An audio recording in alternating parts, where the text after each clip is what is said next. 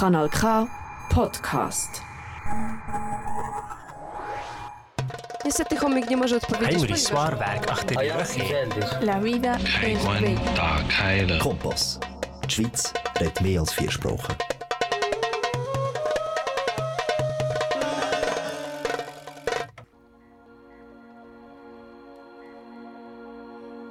Krieg wird geführt zwischen Russen und der Ukrainer. wer alles beteiligt ist. Und nahe oder ganz nahe ist natürlich Belarus.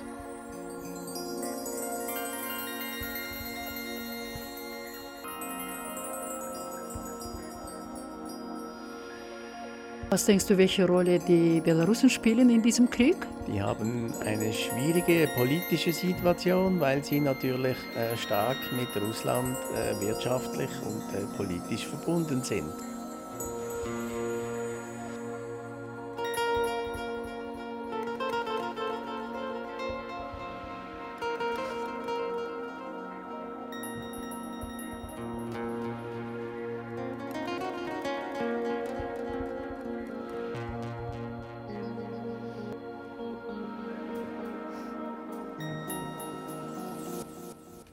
Добрый вечер, дорогие друзья. Здесь в студии Арау на канал К Койсен Шнайдер с моей программой «Халlo, привет!» как всегда на двух языках, немецком и на русском. И сегодня я предлагаю вам следующую тему, конечно же, в отношении войны в Украине. В нашей теме идет речь о роли Белоруссии в этой войне. Вы как раз слышали небольшой комментарий с Юром Шнайдер, с которым я говорила на эту тему, поставила ему вопрос э, насчет Белоруссии, роли, и мы хотим об этом именно дальше говорить. Как всегда, в 8 вечера на нашем радио мы имеем здесь время для наших культурных программ. 29 число сегодня апреля, и мы хотим с вами теперь вместе послушать, что думают также наши гости, потому что я здесь не одна, а с кем я здесь сейчас, я вам скажу позже. Ich bin Koisen Schneider, hier bin ich im Studio Kanal K mit euch hier in dieser Zeit am 29. April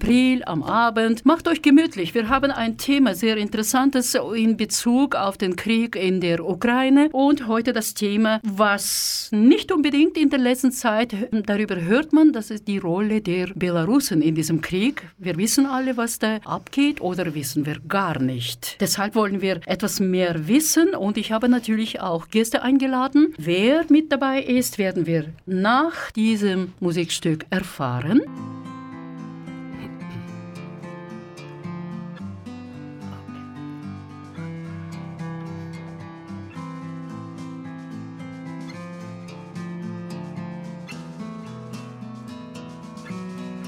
Ich könnte weinen, wenn ich sehe, könnte schreien, wenn ich höre und ich fühle mit euch in diesem Lied.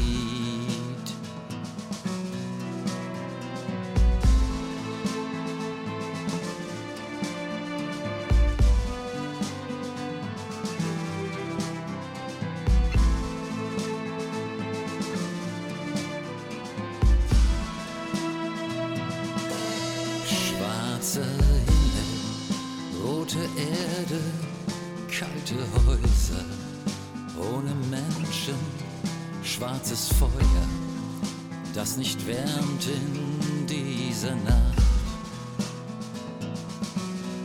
Kleine Füße, tausend Meilen auf dem Weg ins Nirgendwo, kalter Wind auf dem Gesicht trocknen all die Tränen nicht. Ich könnte weinen, wenn ich sehe, könnte schreien, wenn ich höre und ich fühle mit euch in diesem Lied. Ich könnte weinen, wenn ich sehe, könnte schreien, wenn ich höre und ich fühle mit euch in diesem.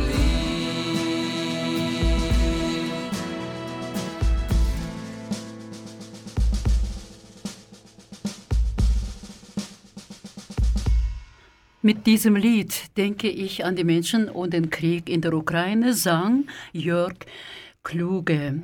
Ja, das Lied sagt uns sehr vieles bereits und darüber wollen wir sprechen, aber zunächst ich möchte gerne euch allen Zuhörer und Zuhörerinnen vorstellen, die zwei Personen, die mit dabei hier sind. Und das sind sie sehr interessante Menschen übrigens. Und wir wollen wissen, wer sie sind. Also, vor mir ist Madeleine.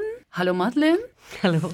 Hallo. Да, я хотела сказать, что мы сегодня в студии имеем двух гостей, и очень интересные люди, между прочим. И сейчас как раз вы прослушали песню э, Йörg Клюге, и он говорит, что с этой песней он думает о людях как раз в это время в войне в Украине. Хорошо, мы будем на эту тему сейчас говорить, и именно я хочу теперь спросить Мадлен, кто она. Wer bist du, Madeleine? Wie heißt du noch? Also ich heiße Madeleine Rey. Madeleine Rey. Und wo genau. wohnt Madeleine Rey? Ich wohne in Scherz seit in zwei Scherz, Jahren. das ist kein Scherz, oder? Nee, das ist kein Scherz. Wirklich? Ich bin das da aufgewachsen. Mhm. Sogar? Ja. Okay, genau. und du bist ja so in dieser Umgebung Aarau? Äh, da habe ich ja eigentlich seit die letzten 30 Jahre habe ich in Aarau gelebt. Vor, äh, vor Corona sind wir nach Scherz umgezogen. Ja. Corona war kein genau. Scherz mehr, ja? Genau. Also du hast dich richtig entschieden. Genau. Es, ja. es war, genau, es war eigentlich eigentlich genau der richtige Zeitpunkt, weil ja. ich da für meine Eltern, äh, mich um meine Eltern kümmern muss auch und äh, ihnen helfen muss. Сейчас как раз я спросила Мадлен, кто она, что она. Ее зовут Мадлен Рэй, и она живет в Шерц.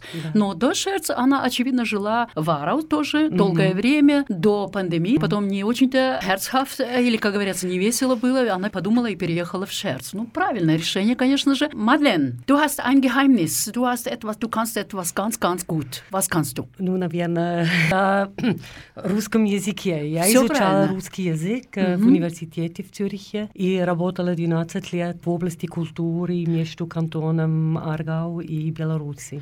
Прекрасно. Also, я для вас не должна переводить всем русскоговорящим, но на немецком языке. Ja. Also, Madeleine, sie hat ein Geheimnis, kleines Geheimnis oder großes Geheimnis jetzt, weil sie nämlich wunderbar beherrscht auch die russische Sprache. Ja, sie hat das, diese Sprache studiert und zwar die Slawische Slawistik und hat sehr lange Zeit auch zwischen zwei oder verschiedenen Institutionen, Zürich und Aargau. Belarusi. Und Belarus. Damals Weißrussland hieß natürlich, denke ich, früher. Und heute ist Belarus, ja, на русском, конечно, Беларусь всегда было, а на немецком языке было э, Weißrussland. Ну, когда я начинала работать, э, да? я всегда страну, э, страна называла Беларусь. А потом мне сказал главный в посольстве в Берн, да? Андрей Гиро, по-моему, его зовут.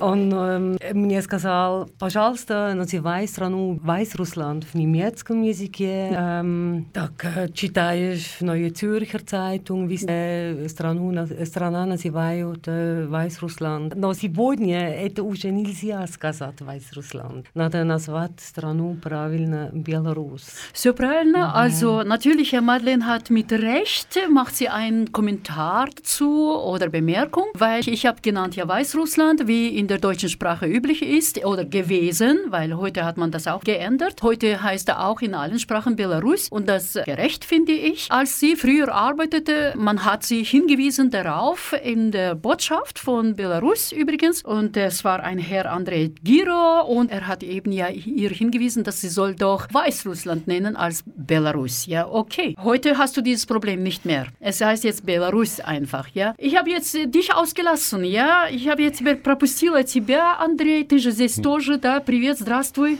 Здравствуйте. Как дела? Хорошо, да. спасибо. Тебя зовут Андрей, еще как? Андрей Федорченко. Андрей Федорченко звучит очень-очень по-белорусски или по-русски, или по-украински? Сложный вопрос. Вообще Скажи. корни моей фамилии лежат, они, конечно, украинские. Вот, но мои родители родом из Краснодарского края. Угу из кубанских казаков. А кубанские казаки – это бывшие поселенцы из э, Запорожской Сечи. Okay. Вот, поэтому я думаю, что в моей крови течет даже не русская казацкая кровь, а украинская казацкая кровь. Okay, wir haben jetzt ein bisschen etwas äh, durcheinander gehabt, weil nämlich ich habe André gefragt, äh, wie heißt er noch? Fedorchenko, okay. Und dann kam mir in Sinn, ja, vielleicht der Russe ist er oder Ukrainer oder Belarusse, man weiß nicht. Okay, er erklärte, dass er ein Ukrainer Steiner vielleicht da seine Herkunft und seine ja, DNA vielleicht, keine Ahnung. Äh, Mischung gab es da, teuflische Mischung mit Kosakenblut auch.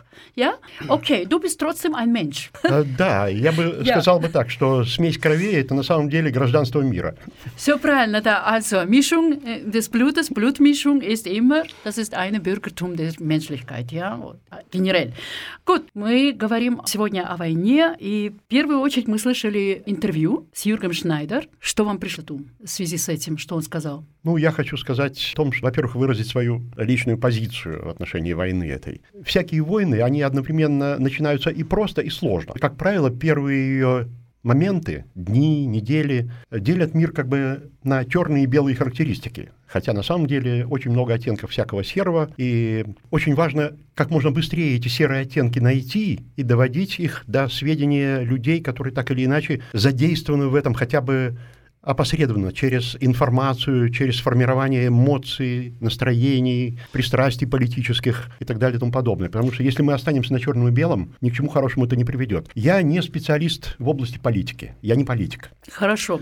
Hat gerade jetzt André natürlich seine Position aufgezeigt, dass eben mit, im Zusammenhang mit dem Krieg, dass im Krieg die meisten Menschen, sie verfallen in diese Kategorisierungen, schwarz und weiß. Und obwohl es gibt dazwischen auch graue Zonen, diese grauen Zonen muss man aber zuerst finden, wo sie sind und, äh, oder spüren oder was auch immer. Auf jeden Fall dass äh, wenn man eben ja nur schwarz-weiße Denkweise anstrebt, natürlich dann kommt man nie zu einer Lösung in einem Krieg. Was denkst du, kulturelle Herkunft ist, wird jetzt gerade so unfair, unbegründet so Belarusen zugeschrieben? Was hast du, die Meinung, Madeleine, aus deiner Sicht? Ja, ich denke schon. Äh, Belarus ist da in diesen Krieg reingeraten, ohne. Dabei hat man eigene Probleme, eigene, eigenen Krieg auch zu führen. Ich denke auch, dass äh, Belarus ist wahrscheinlich das erste Opfer dieses Krieges. В любом случае, Мадлен говорит на мой вопрос именно о том, что я сказала, что именно культурное происхождение человека, оно в настоящее время именно в отношении белорусов, оно э, неправильно, необоснованное, какое-то какое-то бремя или обуза на белорусов навешивается, скажем так,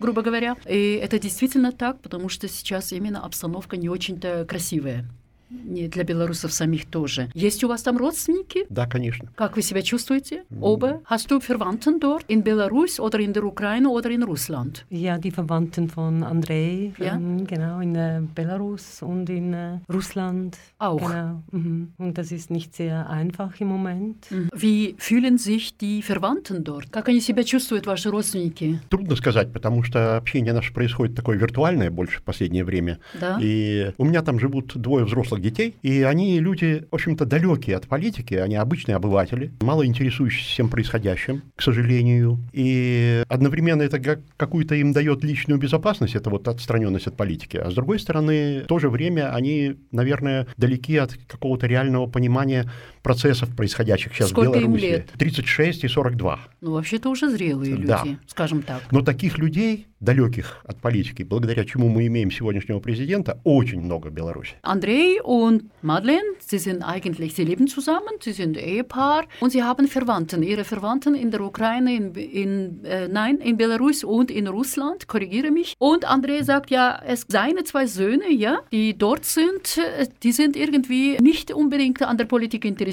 Einerseits finde ich toll, nicht unbedingt, weil so viel Gedanken zu machen, wo man selbst nicht mitwirken kann, im Prinzip. Gut, es vielleicht ist auch ein Selbstschutz, denkt André.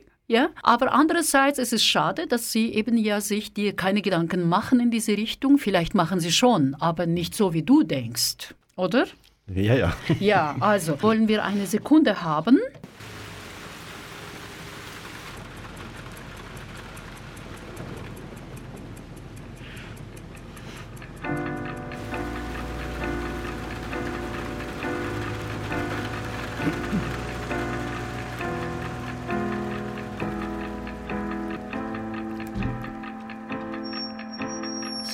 Секунду назад было нежно и тихо. Летали, шептали, любили, затихли. И так без конца. Секунду назад было нежно и сладко. Ты спал, я тобой любовалась украдкой. Касалась лица Я падаю с неба сгоревшей кометой Я лбом прижимаюсь к стеклу до рассвета. Твой смех на повторе в моем диктофоне. И важное что-то ты просто не понял. Зачем мне теперь красота? Я без тебя сирота. И запах сандала, и запах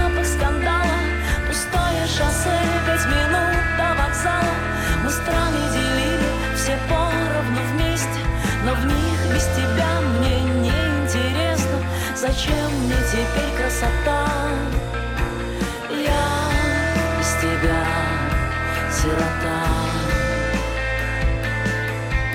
Секунду назад было столько впервые. Захлопнули двери в нелепом порыве. Апрель не помог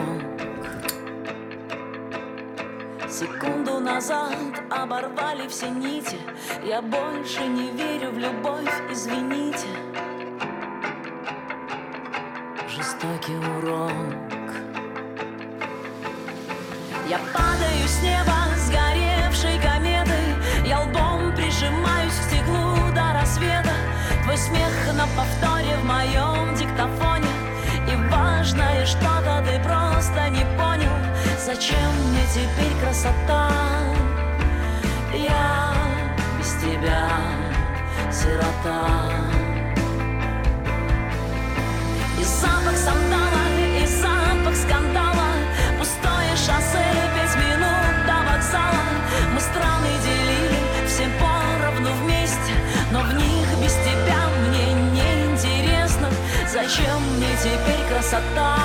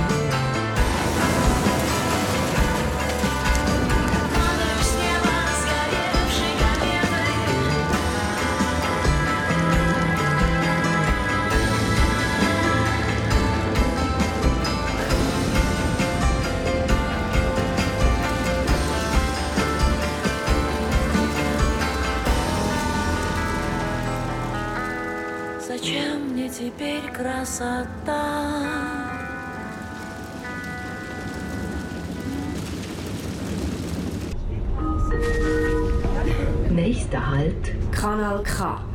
So ist es, sind wir beim Kanal K in Aarau im Studio hier am 29. April und wir haben das Thema wie immer in der Sendung Hallo Privat und heute widmen dieses Thema dem Krieg in der Ukraine, genauer gesagt der Rolle der Belarus wir haben gerade gehört ein Lied von Diana Arbenina.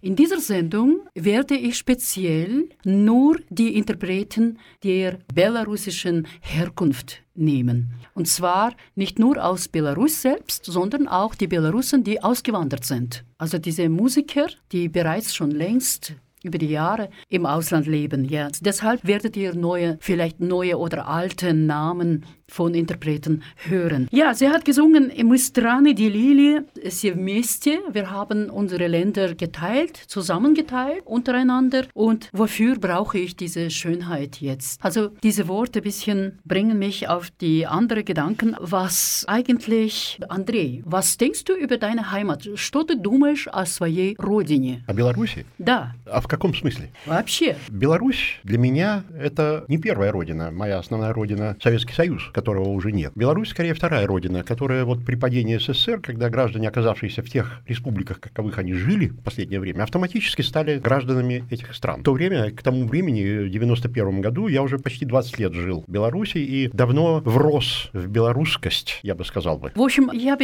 natürlich dem André die Frage gestellt, ja, wie fühlt er oder was fühlt er, wenn er denkt an seine Heimat? Weil wir haben jetzt gerade ein Lied gehört von Diana Arbenina und ich möchte sagen, dass heute in dieser Sendung werden wir nur Interpreten der belarussischen Herkunft hören. Und zwar nicht nur Interpreten aus selbst Belarus, sondern auch aus dem Ausland. Also die ausgewanderten Künstler, die wir vielleicht Namen kennen wir bereits oder auch nicht. Ja, wir haben vielleicht sie nicht gehört. Und jetzt in diesem Lied gab es so eine Zeile, wir haben unser Land zusammen geteilt. Ja, und welches Land natürlich? André hat gerade auf diese Idee gebracht, dass äh, vielleicht gemeint war diese Sowjetunion damals, wo eben André, Andres erste Heimat eigentlich ja, ist und meins auch übrigens. Ja, ich bin auch in der Sowjetunion geboren und aufgewachsen. Heute existiert nicht mehr, wir können nicht einmal sie besuchen, finden wir nicht mehr auf der Weltkarte. Und trotzdem, André fühlt sich pro-belarussisch nicht das falsche Wort, sondern inhaltlich in seinem inneren Welt fühlt er sich eben wirklich als ein Belarusse. Gut,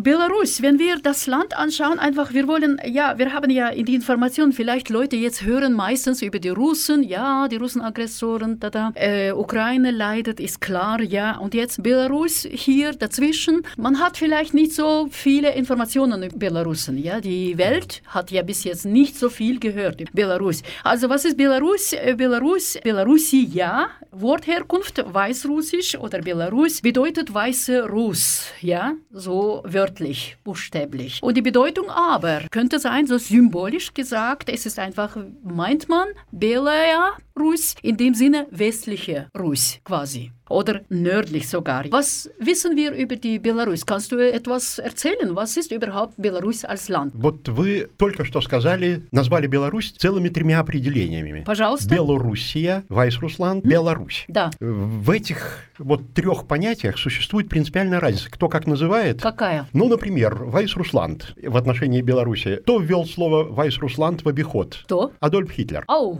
правда? Да. О, das ist interessant. На картах, где была обозначена Беларусь перед планом Барбаросса, эта республика была обозначена как Вайс-Руслан. Первый раз. Habe jetzt gerade etwas interessant erfahren, weil, und die Frage habe ich gerichtet an André und André hat mich gerade selbst Kontrafrage gestellt, weil nämlich ich habe drei Namen genannt, Weißrussland, Belarus und Belarusia und jetzt kommt es heraus, dass wer hat als Weißrussland genannt, das war Adolf Hitler. Hoppla, George, sagen wir auf Schweizerdeutsch. Weiter. Теперь по двум Оставшимся понятиям – Белоруссия и Беларусь. Белоруссией упорно называют Беларусь россияне, которые... Это имперское слово. Ясно. Это обозначает «белая Россия». Ах, вот как. Просто спрятано, да, вот да. это содержание. И э, на это вот жители Беларуси, аборигены, так сказать, да. страны, очень остро и болезненно реагируют. Also Leute, das ist jetzt sehr interessant mit, mit diesem Begriff Belarusia, wenn man spricht, wie man das ausspricht und wie man das hört, ja. Belarus entweder oder Belarusia. Und das Wort Belarusia offensichtlich, es war so eine Erfindung, in welche von Russen ausgeht, von Russland selbst, wo man versteckt quasi eigenes, wieder mal so ein Wortspiel, weiße Russland. Also nicht selbst Belarus, sondern Russland.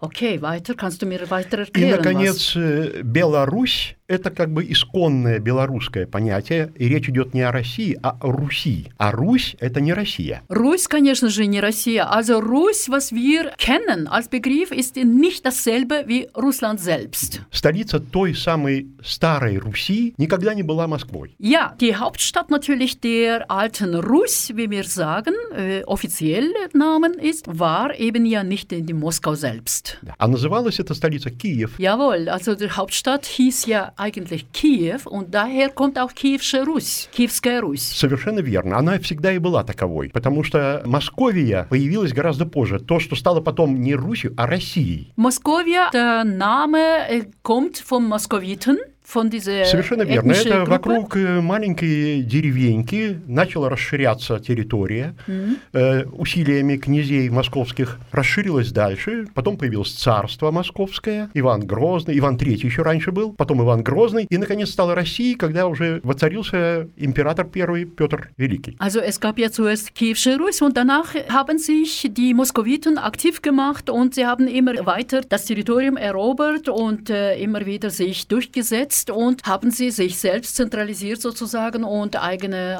Stadt oder Zentrum aufgebaut. Das hieß dann plötzlich Россия. И тогда-то, может быть, вот в те именно времена далекие возникла вот эта иллюзия так называемого славянского братства. Und vielleicht vermutet André, dass vielleicht genau in diesem Moment, zu dieser Zeit, wurde diese äh, entwickelt Ideologie über die slawische Bruderschaft der Gemeinschaften. Und äh, als Land eigentlich ist es Belarus heute, ist ein osteuropäisches Binnenstadt. Die Hauptstadt heißt, du weißt es? Minsk. Minsk, jawohl, ja. Und Belarus grenzt an welche Länder? Litauen. Litauen 1. Polen. Polen 2. Ukraine. Ukraine 3. Und Russland. Und Lettland. Lettland, genau. Jawohl, es sind vier Länder. Ja? Also мы сейчас как раз посчитали, сколько стран граничат с Беларусью. Это именно Литва, Латвия, Россия и Украина и Польша. О, даже, даже пять даже. Для я... такой маленькой страны, да, наличие пяти границ это многовато. Да, это, кажется, всегда борьба, да? Наверное, есть такое чувство. А, тут, наверное, следует сказать следующее. Да. Беларусь, как и Украина современная, это буферные страны, небольшие страны между большой Западной Европой и большой, большим восточным соседом России. Ну, получается, что... Also das heißt, dass eigentlich Belarus hat so eine Funktion fast zwischen großen Ländern. Da wird eben ja irgendwie absorbiert oder ab, ich weiß nicht was, ja, immer wieder an diesen, ja, ein kleines Land. Und der Stadt, es stand ja äh, dieses damals, wie du sagtest, das Wort Weißrussland vom Adolf Hitler übernommen. Es war ja dieses Land als sozialistische Sowjetrepublik wurde gegründet und aber im 1991 unabhängig geworden durch die Auflösung der Sowjetunion natürlich und äh, heute Belarus immer noch Mitglied von GUS, wie wir sagen, GUS, also Gemeinschaft unabhängiger Staaten. Aber jetzt, das kann man auch vergessen, ja? Вы имеете в виду Организацию Объединенных Наций, Да? Да. Ну, с Организацией Объединенных Наций, то, что Украина и Беларусь являются ее членами, тут не надо питать иллюзии о какой-то значимости Беларуси или Украины в то время. На самом деле, наличие этих стран как основателей, одних из основателей Организации Объединенных Наций, это воля Иосифа Виссарионовича Сталина была. Ах, не. Да, который на Ялтинской Снова. конференции, когда Рузвельт предложил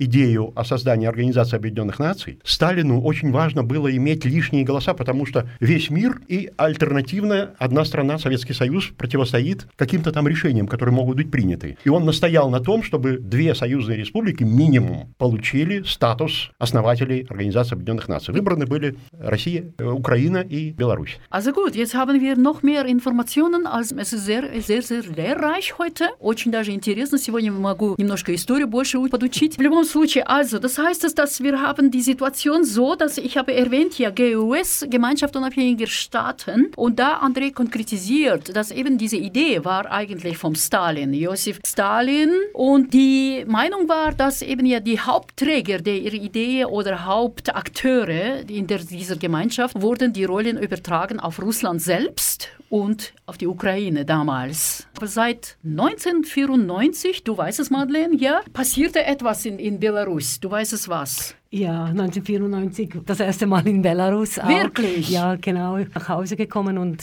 dann waren diese Wahlen und Lukaschenko wurde zum Präsidenten Вау. gewählt. Случайно я Genau. спросила Мадлен, что, знает ли она события в 1994 году, и представьте себе, она как раз, когда выборы, выборы были в Александра Лукашенко, она оказалась там в Белоруссии. Okay, wie hast du erlebt oder aufgenommen diese Ja, also ich- Entwicklung? Also ich war 1994 auf einer Reise. Ich war, ähm, ich, ich war zuerst nach Kiew gefahren mit dem Zug, habe dort eine Freundin besucht und bin von Kiew nach Moskau gefahren und habe dort äh, ein paar, war ein paar, eine Zeit lang in Moskau und bin dann auf dem Rückweg äh, in Minsk äh, ausgestiegen und ähm, das war ähm, es war Frühling, es war Mai, äh, als ich in äh, Minsk war und es war. Ich habe jetzt diese Reise ähm, seit der Krieg ist immer wieder gemacht, diese Reise durch diese drei Länder und musste das immer irgendwie wieder neu erleben und die Minsk war damals ähm, voller Frühlingsdüfte, Mai, diese Maiglöcklein blühten. Wir saßen da sehr oft im Park beim Open House und äh, haben Bier getrunken. Das durfte man damals noch im Park Park Bier trinken auf der, ba auf der Parkbank. Und es war eine wunderbare Stimmung irgendwie. Es war, äh, es war also ich habe das wahnsinnig toll erlebt damals. Und dann kommt nachher dieser Schlag irgendwie. Äh, aber man wusste das ja irgendwie auch, dass das kommen wird. Es gab gar keine Alternative. Man wusste das. Man wusste das schon, dass das kommt. Man wusste einfach noch nicht genau, wohin das führen wird. Воспоминания Мадлен, ее очень интересные. Она э, сейчас как раз сообщает, что в то время, когда она в Беларуси была, что ее воспоминания, они были прекрасные вообще-то в такое время весеннее как раз, да, и даже пиво можно было в парке пить на скамеечке и так далее. Но, это, но в любом случае события с этим выбором Александра Лукашенко, конечно же, она говорит, э, народ вообще-то уже это знал или же предполагал, что так разовьется. Как для тебя было, Андрей, восприятие? Когда появился как чертик из табакерки Лукашенко, как кандидат в президенты, до этого времени Беларусь успела пожить полгода или год где-то в относительно демократическом режиме постсоветском. Вот как только распался СССР, э, в Беларуси не было президента, а был парламент. И председатель парламента номинальной главой государства являлся. Это было золотое время, но, как э, всякое золотое время, новое золотое время, оно сопровождалось, конечно, и коррупцией, и э, дележом так сказать, того, что еще не было приватизировано, прихватизировано, как нынче любят говорить. А, интересное слово. Да, вот. И это одновременно было и свободой, и одновременно было, конечно, время для людей так называемого ниже среднего класса людей, для пролетариата, для крестьянства. Очень время тяжелое. Wie immer, ja, wenn wir solche Ereignisse haben, das heißt, das eigentlich erlebt man wie eine Honigphase, ja, bisschen zuerst. ist man, man ist begeistert, man erwartet irgendwelche neue Veränderungen, man hofft auf etwas mhm. und doch äh, darunter äh, leidet immer die äh, untere Schicht natürlich von Menschen. Was soll ich sagen? Ich möchte jetzt gerne äh, Andrei Makarewitsch vorspielen. Andrei Makarewitsch ist auch ein Belarusse. Этнически, да. Да.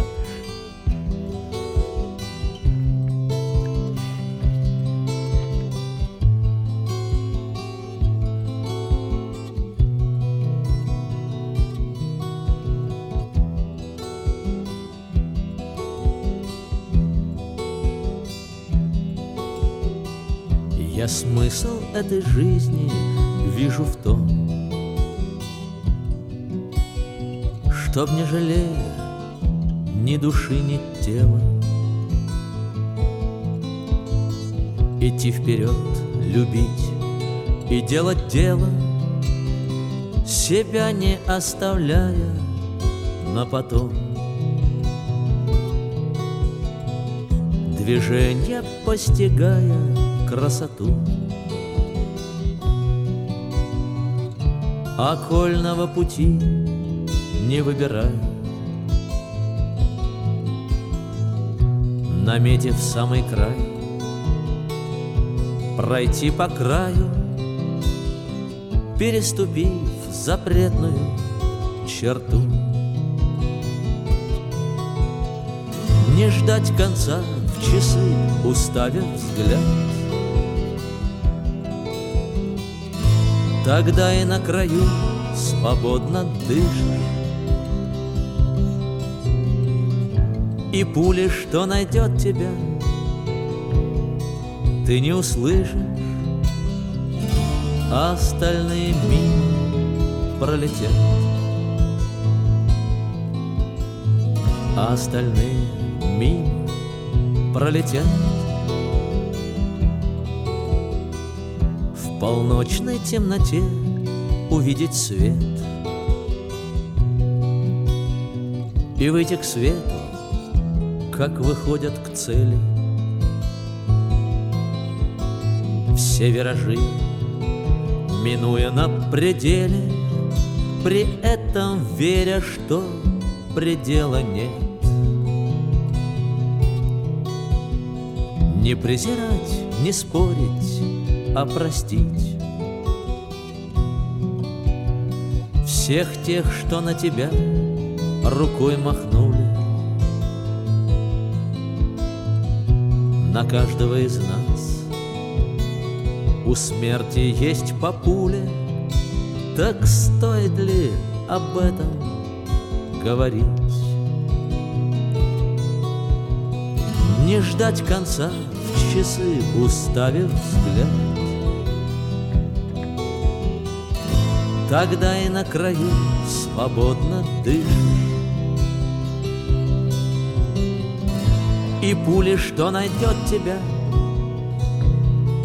ты не услышишь, А остальные мимо пролетят. А остальные мимо пролетят.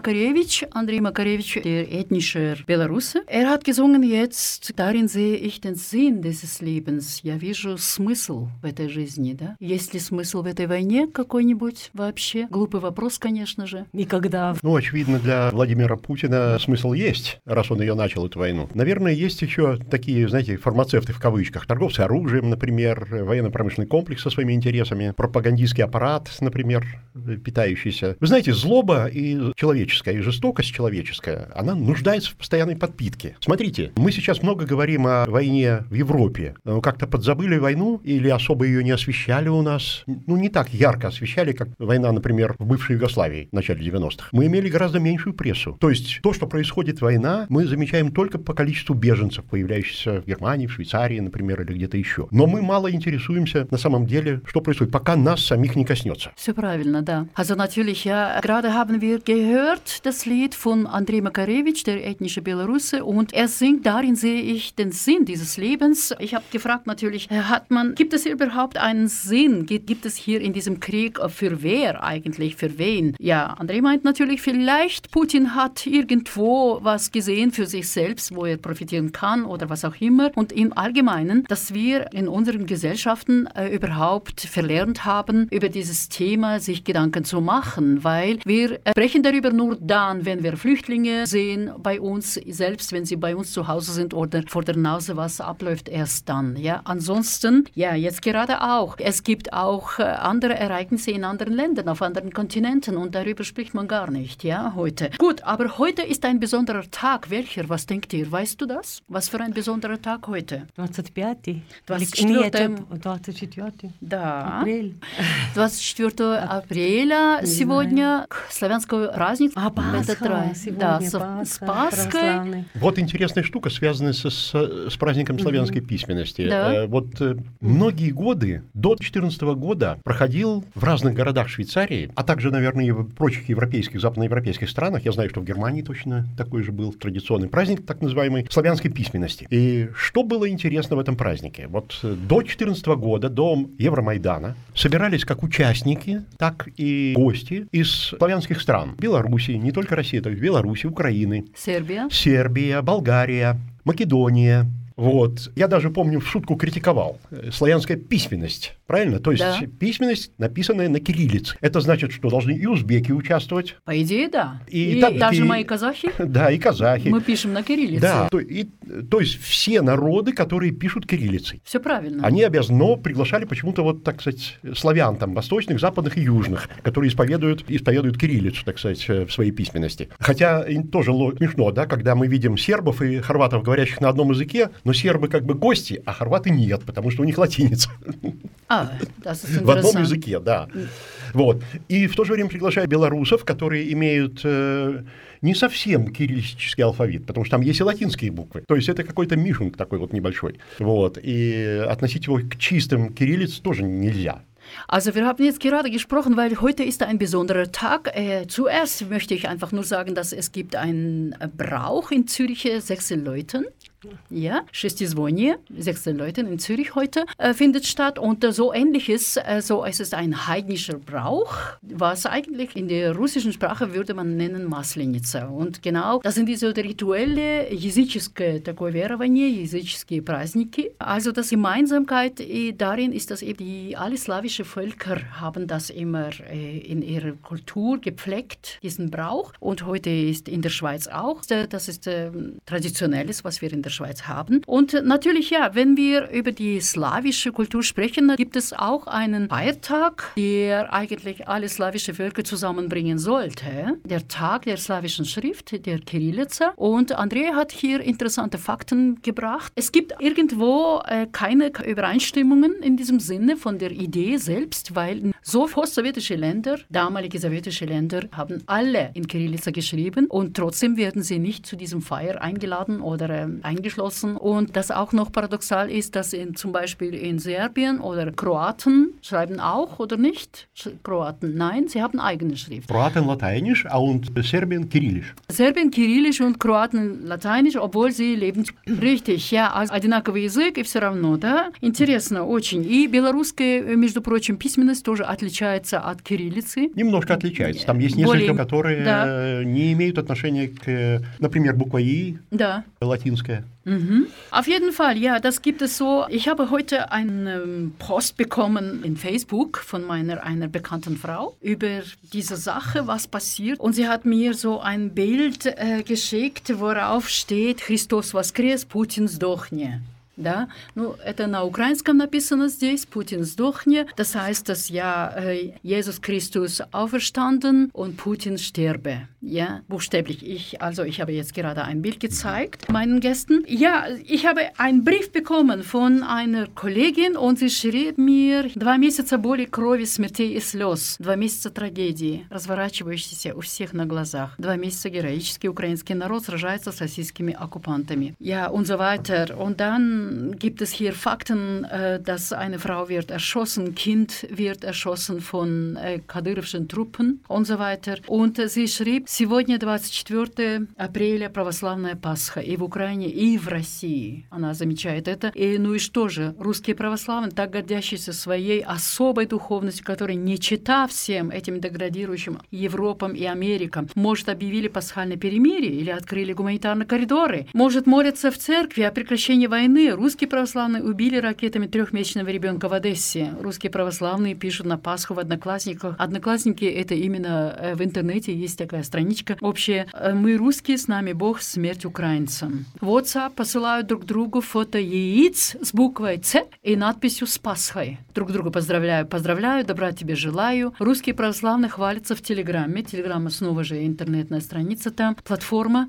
что пасхалки хохлам готовим, пишем на снарядах «Христос воскрес». На снарядах, убивающих мирных жителей, убивающих детей. В общем, это ужасно, конечно же. Да? Если это действительно так, это просто amorально в этом Plane, скажу так. И ja, ich habe gerade jetzt erwähnt, einen Brief von meiner Kollegin. Sie hat das in, in Facebook publiziert. Ja, es geht darum, dass heute eben 24. April, zwei Monate Krieg bereits und äh, heute feiert man was? Eigentlich feiert man heute Maslinze in Zürich Sechselleute, ähnliches was, ein Gebrauch. Und dies ist ist der erste Krieg in der Geschichte der Menschheit und sie erwähnt die Geschehnisse, was passieren, tragischen, wie Kinder und Frauen erschossen werden direkt. Und sie sagt eben hier 24. April orthodoxes Ostern, sowohl in der Ukraine als auch in Russland. Also, was ist mit den russisch-orthodoxen Menschen, die so stolz auf ihre besondere Spiritualität sind, die nicht dasselbe ist wie all dieses erniedrigende Europa und Amerika. Naja, russisch-orthodoxe Christen offensichtlich äußern sich im Internet sehr, sehr fies. Sie schreiben im Internet, wir sind Russen, Gott ist mit uns, der Tod ist ukrainisch. Pam. Russisch-orthodoxe Christen auf WhatsApp schicken sich gegenseitig Fotos von Eiern mit dem Buchstaben Z und der Inschrift Freue Ostern, Glückwunsch und so weiter und so fort. Also das sind die wirklich sehr unangenehme Dinge, die man Menschen antut, die so oder so leiden in dieser Zeit. Ja, belarussische Sprache haben wir jetzt etwas gesprochen darüber. Belaruskaya Mova. Man ging eigentlich gemeinsam, ja, in der Geschichte, bis eines Tages Lukaschenko als Präsident antritt. Und äh, wir haben darüber auch gesprochen. Und hattest du eine Ahnung, dass es so weit kommt, André?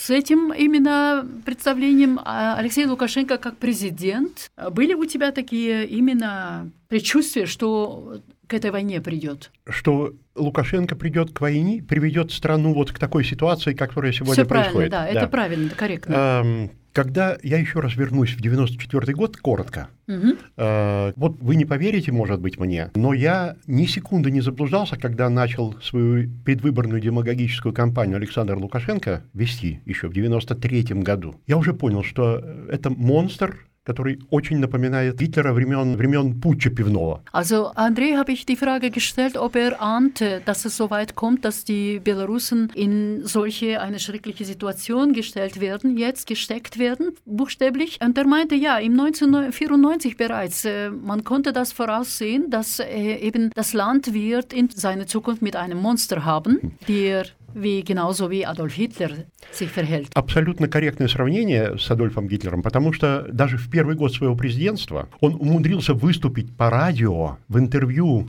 немецкой газете, уже не помню, то ли журналу «Шпигель» он делал, давал интервью, то ли «Дицайт» газете, где он, это транслировалось по радио, это записано, это ходит, но вот меня поражает, что общественное мнение как-то не реагировало за пределами Беларуси. Он прямо сказал, я даже процитирую его фразу, «Э, не все, он, видимо, хотел сделать комплимент немцам, но, так сказать, сделал как медведь на ухо mm-hmm. наступил. Не все плохое ассоциируется у нас с личностью Адольфа Гитлера. Не он, все плохое. Не все плохое ассоциируется, в нашем понимании президентства с Адольфом Гитлером. Например, так называемый немецкий порядок, который он построил, это наш образец для подражания. Mm-hmm. Вот впрямую он так сказал. Там корреспондент получил шок. Народ белорусский, который слушал, получил шок. Часть его, конечно, которая думает. А которые не думают, если они это пропустили, то от такого президента в будущем можно ожидать чего угодно. Also André hat gerade hingewiesen auf eine Tatsache, die eben ja sogar in Medien öffentlich war. war und äh, worauf eigentlich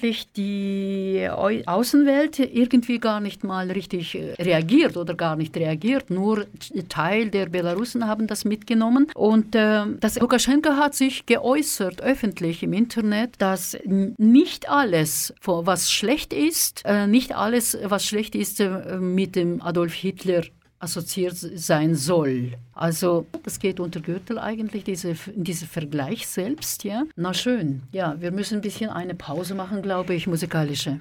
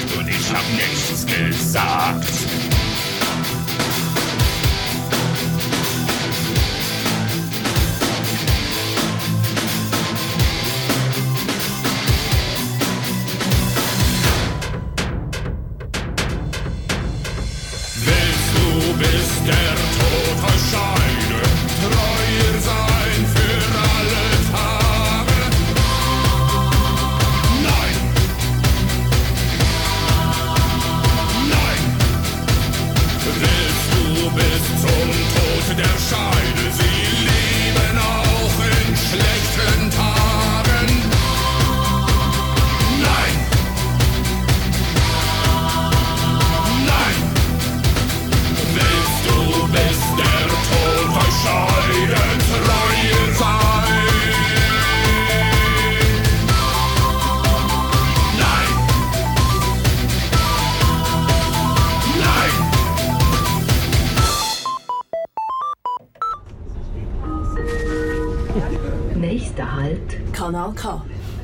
Wir sind immer noch bei Kanal K hier in der Sendung Hallo Privat Bilingual, Deutsch-Russisch und wir sprechen über das Thema die Rolle der Belarusen in, im Krieg in der Ukraine. Gerade haben wir gehört schon wieder einen Interpreten, der eigentlich ursprünglich original Belarusse ist. Heißt er Gitarrenspieler von der Gruppe Rammstein, Paul Landers. 1964 äh, geboren in Brest und in, sein richtiger Name ist eigentlich Barbotko. In seinem tiefen Kindheit Kindheit noch wo, musste er mit, seiner, mit seinen Eltern nach Moskau äh, umziehen. Dann seine Eltern waren getrennt und seitdem zog er später mit Mutter auch nach Berlin. Und so kam er nach Berlin und hat sich eben ja mit der Musik sich angefreundet. In Deutschland hatte er eine Frau kennengelernt, Marthe Landers. Sie hat er auch ähm, geheiratet und damit nahm er ihren Namen und nannte sich auch Paul. Landers. So kam es dazu, dass man hört an ihm gar keine belarussischen Namen, Herkunft hört man nicht, aber er macht die Musik im typischen russischen Rock'n'Roll-Stil, immer noch.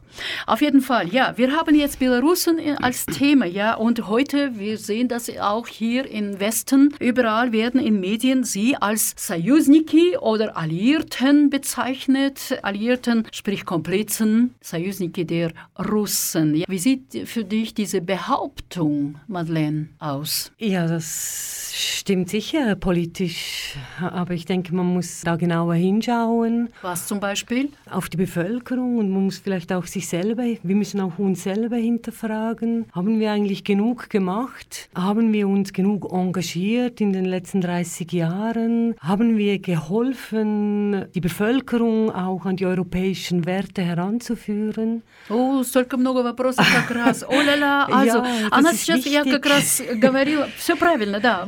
Я задала один вопрос, она ставит много вопросов, конечно же, да. Как раз слушали именно Рамштайн. Рамштайн именно немецкий певец, но он именно белорусского происхождения. Да, он родился в Бресте, между прочим, в 1964 году, и затем выехал еще в самом своем маленьком возрасте еще с родителями в Москву, и там его родители развелись, и потом остался с матерью и переехал в Берлин, и в конечном счете он занялся музыкой, и музыкой он занимается, как всегда, все еще в стиле русского рок-н-ролла. И, то есть, еще не сказала о нем, что он женился на одной немке, которая именно фамилия была Ландерс. Он, он взял ее фамилию, а потом взял себе другое имя Пауль. Он с тех пор называется Пауль Ландерс. В любом случае, мы сейчас как раз говорили, что же теперь роль белорусов, кто они теперь э, в этой войне по роли союзники или сообщники, как можно их назвать еще. Мадлен говорит, да, политические, если так со стороны политики смотреть, может быть правильно, верное название, но э, в любом случае она ставит очень много вопросов, что надо было бы, наверное, в свое время, своевременно другие вопросы ставить и э, к себе самому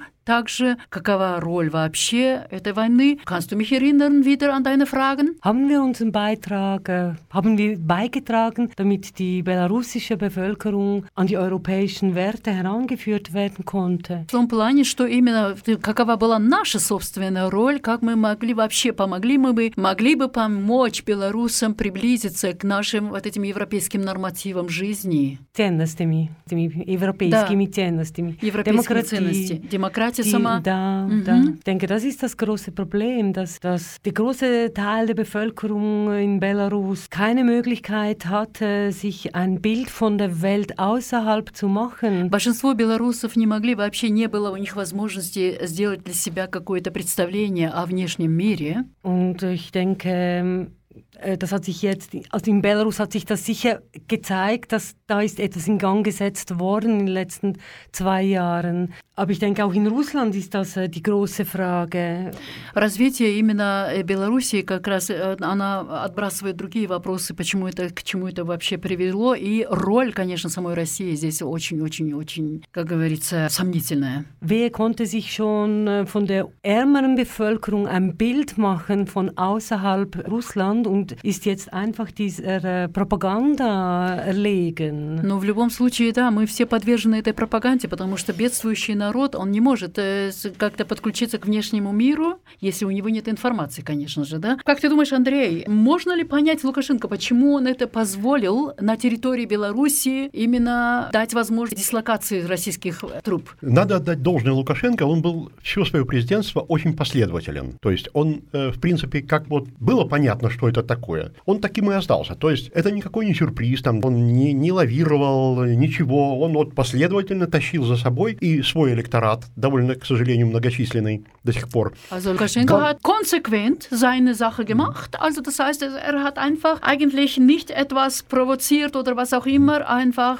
seine Aufgabe gemacht. Он выбрал безошибочную в свое время тактику завоевать электората большинство. Главным образом на, она была основана на ностальгии по советскому прошлому. Also seine äh, Wahlen ja, waren eigentlich das Modell von der Sowjetunion-Zeit. Он до сих пор рассказывает всем, как он в свое время, будучи депутатом Верховного Совета СССР, вот того Горбачевского созыва, единственный, кто проголосовал против распада СССР. Единственный депутат. Das ist interessant, aber ja, also Lukaschenka offensichtlich äh, prallte damit auch, dass er war der Einzige, der gegen den äh, Zerfall der Sowjetunion war. Вот тогда, когда он баллотировался, и долгое время после того, как победил, он играл вот на этом самом факте, что Беларусь была в довольно-таки привилегированном положении во времена СССР республикой. Ее еще называли Беларусь сборочный цех страны. То есть это не сырьевая база была, а именно база современных технологий на, по советским стандартам. Also Belarus hatte eigentlich äh, sehr spezielle Position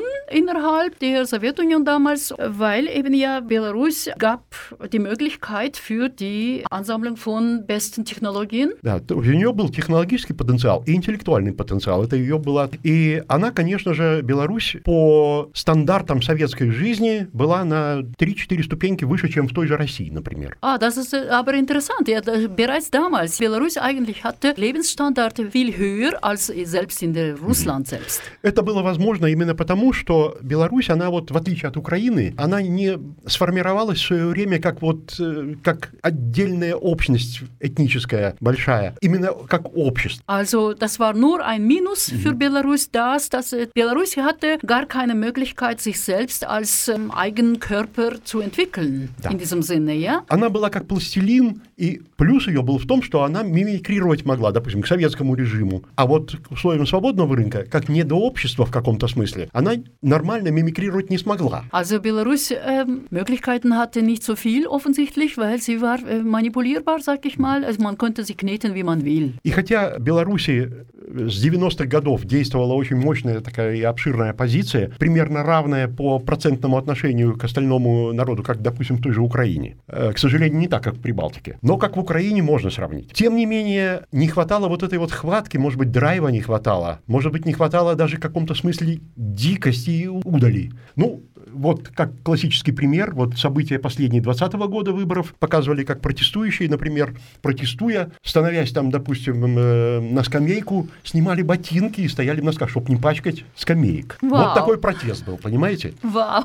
Это как вот в свое время мне приходилось читать, когда боролись с фашистскими молодчиками там в 31-30 Да. году в Германии. Полиция разгоняла, и хроника показывает кадры из парка демонстрантов, а они строго бегут по тропинкам, но не забегают на лужайку. И из-за этого их там арестовывают, избивают и так далее. То есть порядок. В этом смысле вот Беларусь, как это ни странно, ментально ближе к Европе, а вот с точки зрения общественного механизма она слабее Украины. Auf jeden Fall, André hat mir sehr interessante Faktoren gebracht, wie das überhaupt äh, abgelaufen ist damals. Und das äh, zusammenschließen kann man so sagen, einfach, dass Belarus eigentlich ja äh, mental ist äh, sehr nah bei europäischen Gedanken bei den europäischen Ideen, aber doch gesellschaftliche Entwicklung selbst oder gesellschaftliche strukturelle Entwicklung ist leider hängen geblieben. Und ja, was denkst du, was für ein Echo gab es in der Schweiz, diese jetzt Entwicklungen diesbezüglich? Das ist sehr schwierig zu sagen, was für ein Echo das es hier gibt. Eigentlich ist es auch immer wieder sehr ruhig und ich denke... Weshalb ruhig? Ah, was denkst du? Belarus wird einfach nicht zu wenig, zu wenig wahrgenommen bei diesem äh, Namen, also Belarus. Und dann sagen wir wieder Belarussen und dann meint man wieder, es sind Russen. Belarus wird einfach zu fest mit Russ zu nahe an Russland immer wahrgenommen in den letzten 30 Jahren überhaupt. Es war ein ganz, ganz schwieriger Weg in die Unabhängigkeit, irgendwo anknüpfen konnte. Der Anknüpfungspunkt war. Мой вопрос был именно, какое эхо имеет все вот эти события, именно присутствие белорусов в этой войне здесь в Швейцарии или в Европе. Мадлен говорит, что очень трудно об этом говорить, потому что а, вообще-то молчат в белорусах, нежелательно, наверное, даже говорят, и их не воспринимают в полном плане, как людей или как народ. Нет, не обязательно так, Их я думаю. всегда воспринимают именно э, слишком близко с, э, Да. с русскими вместе, да, да, да. хотя бы даже по названию. Да. Белорусы, Russen. Könnte man eigentlich sagen Belarusen. Man müsste eigentlich die, wenn man über die Bevölkerung spricht, müsste man das eigentlich mit einem S schreiben Ja. und nicht mit zwei, weil man mit zwei S schreibt, ist man eigentlich schon wieder bei den Russen. Und das ist die, wirklich eine große, große Schwierigkeit. Und ja, das ist einfach so, dieses Zwischenland. Belarus ist ein Zwischenland zwischen Polen und zwischen Russland. Das, wi- das ist ähm, so schwierig, dass dieses äh, Land wahrzunehmen. Und ich denke eben gerade auch deshalb, weil dieses Land ja eigentlich erst seit 1991 gibt und äh, vorher nach dem Ersten Weltkrieg gab es mal eine kurze Zeit, wo ähm, ein eine unabhängiges äh, Belarus ähm, ausgerufen wurde und da es fehlen einfach die Anknüpfungspunkte. Wunderbar. Und äh, das war der erste Teil unseres Gesprächs, äh, weil wir haben noch ein paar andere Fragen. Ich schließe damit mit die, diesem Teil mit dem Musikstück und äh, ich freue mich im zweiten Teil auch euch anzutreffen hier bei mir beim Hallo Privet Sendung beim Thema die Rolle der Belarussen.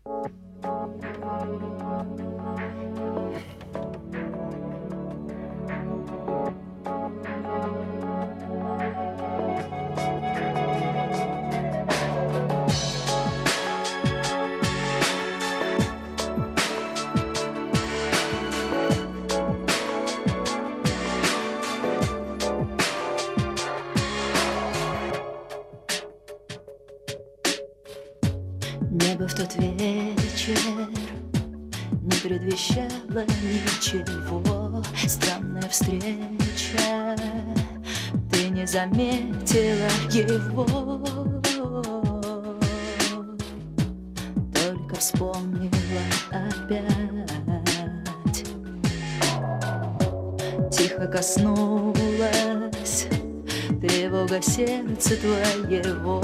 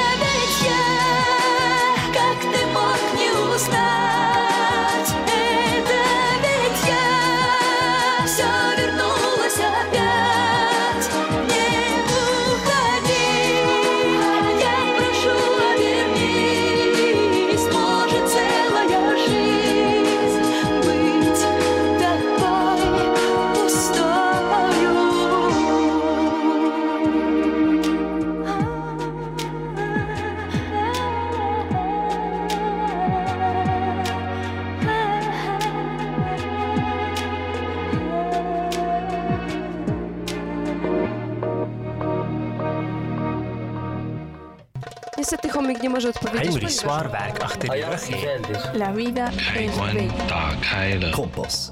Die Schweiz redet mehr als vier Sprachen.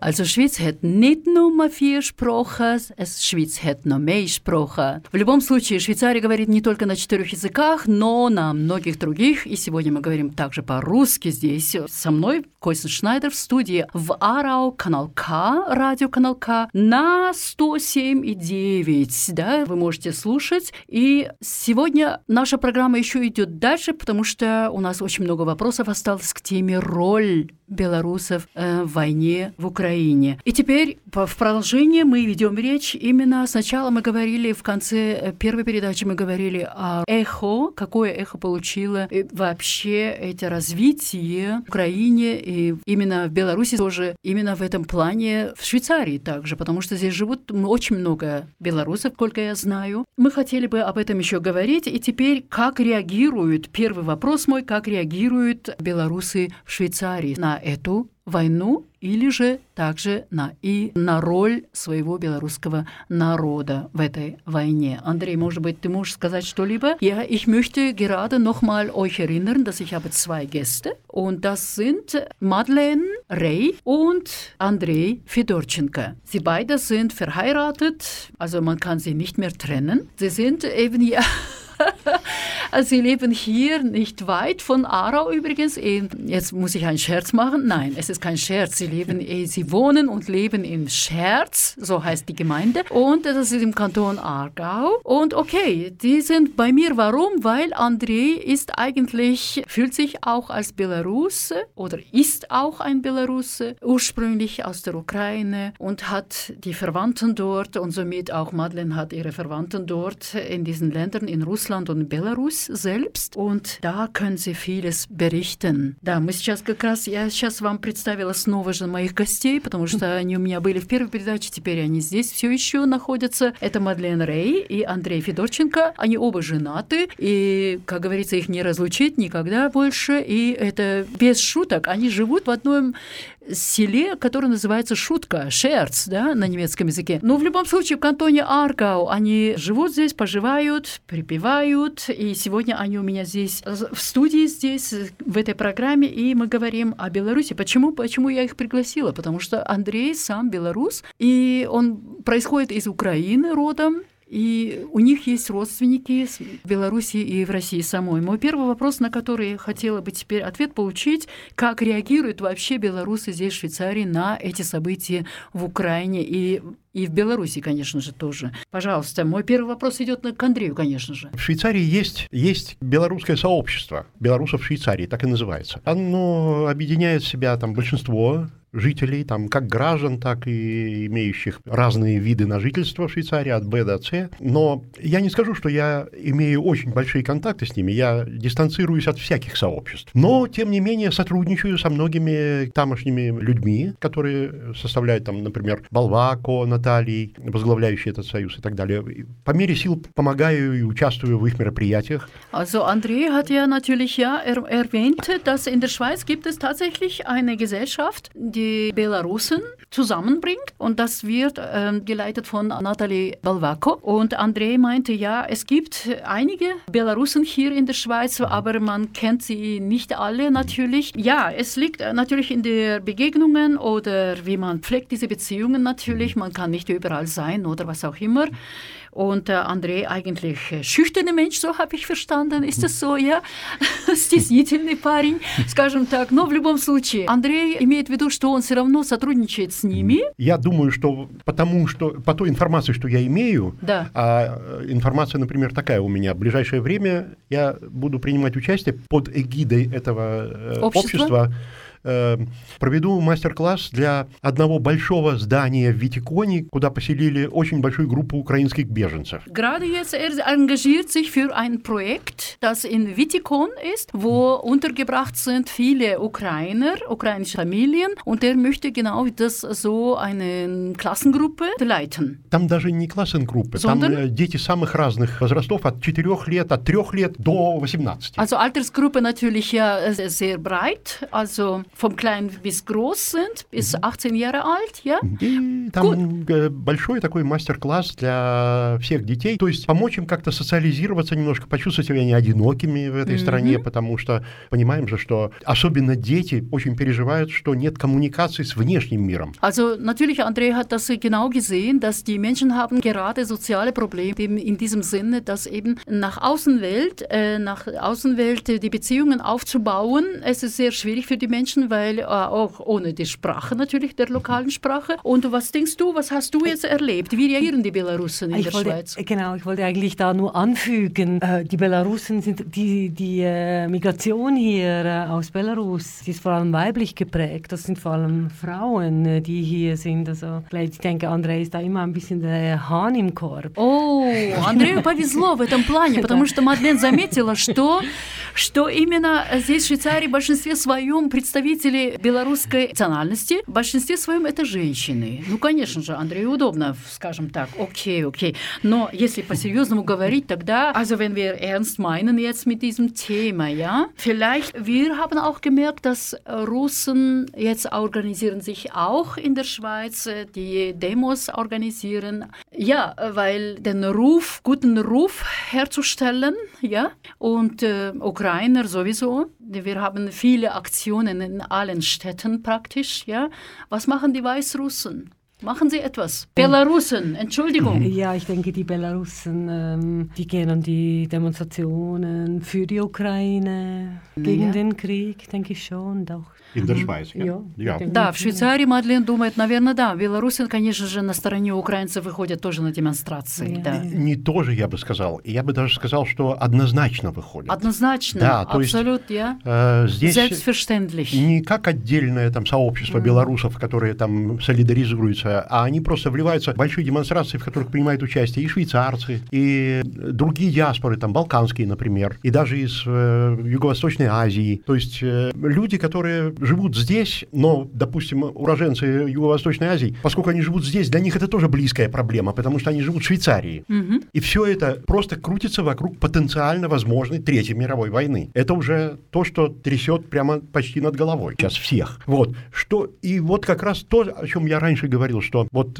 с началом войны, когда мы привыкли воспринимать, что события черный и белый характер цвета имеют, вот то, что, с одной стороны, белорусы официально позиционируются как агрессоры, коагрессоры вместе с Россией, тем не менее, за рубежом и даже внутри самой Беларуси там активно протестуют люди против войны, но это, конечно, там подавляется и такого резонанса большого не имеет. Но здесь, в Швейцарии или, допустим, в Германии или, ну, то, что мне известно, в Бельгии, в Голландии, все это широкий резонанс достаточно имеет. И мы видим, что, так сказать, э, вот была одна такая вот ситуация в начале еще военных действий, когда украинская вот такая как бы вот волна эмоций, первых вот таких, когда неожиданное нападение и просто амок какой-то в головах был э, у людей, когда пошли вот очень оскорбительные и сильные обвинения белорусского народа как такового, участники агрессии. Richtig, ja, das ist sehr interessant, was er gemerkt hat, dass genau diese, eigentlich die Belarusen, die nicht die meisten so sondern wie selbstverständlich, sie sind mit dabei, einfach in diesem Prozess, laufen mit. Also es gab auch und es gibt einen großen, riesengroßen Resonanz in allen Ländern, nicht nur in der Schweiz. In der Schweiz ist, wir sind sehr organisiert, würde ich sagen. In allen Städten, es gibt ein Koordinationszentrum bereits, wo die äh, Menschen werden delegiert und sie führen, sie leiten und organisieren Menschen zusammenbringen, Aktivitäten, verschiedene Aktionen und so weiter. Ja, werden auf den Straßen in bereits die Konzerte Konzepte, was auch immer, was alles helfen kann. Was, was jetzt, äh, was zu ergänzen wäre, vielleicht, ja, wir hatten ja eine Situation gehabt, als bald dieser Krieg angefangen hatte,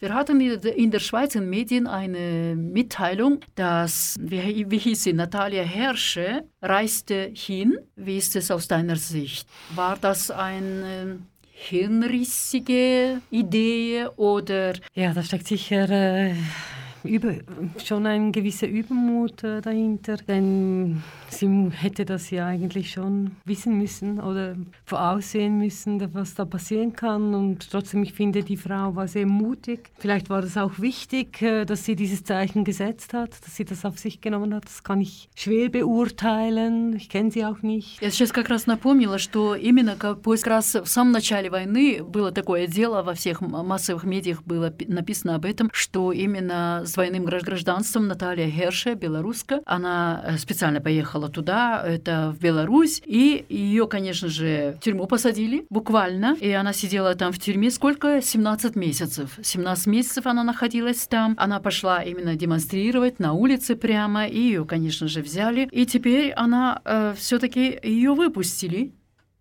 Sie ist herausgelassen worden, ja, überraschenderweise. Und sie sagt, dass sie bereut es nicht. Она не сожалеет своего действия. Да, может быть, оно и чем-то, каким-то образом тоже какой-то знак в честь именно, скажем так, чтобы эта война закончилась. Я не знаю, как это еще объяснить, но слов у меня даже нету, потому что это очень, очень, очень, очень опасная была акция с этой стороны. Все могло случиться с этой женщиной, но очевидно, есть люди мужественные. Там тысячи мужественных людей, которые до сих пор сидят. Да. Why does it seem so inviting?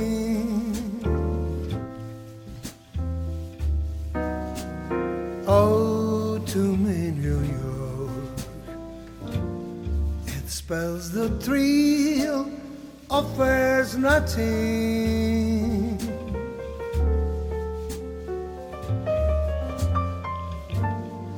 Glittering crowds and shimmering clouds in canyons of steel.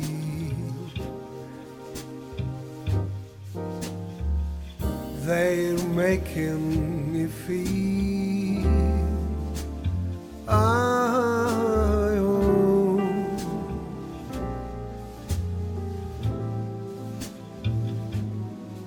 It's autumn in New York that brings the promise of new love. Autumn in New York is often mingled with pain.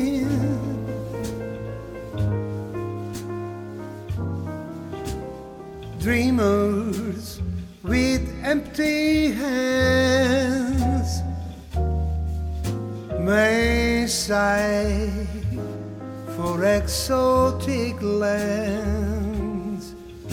It's autumn in New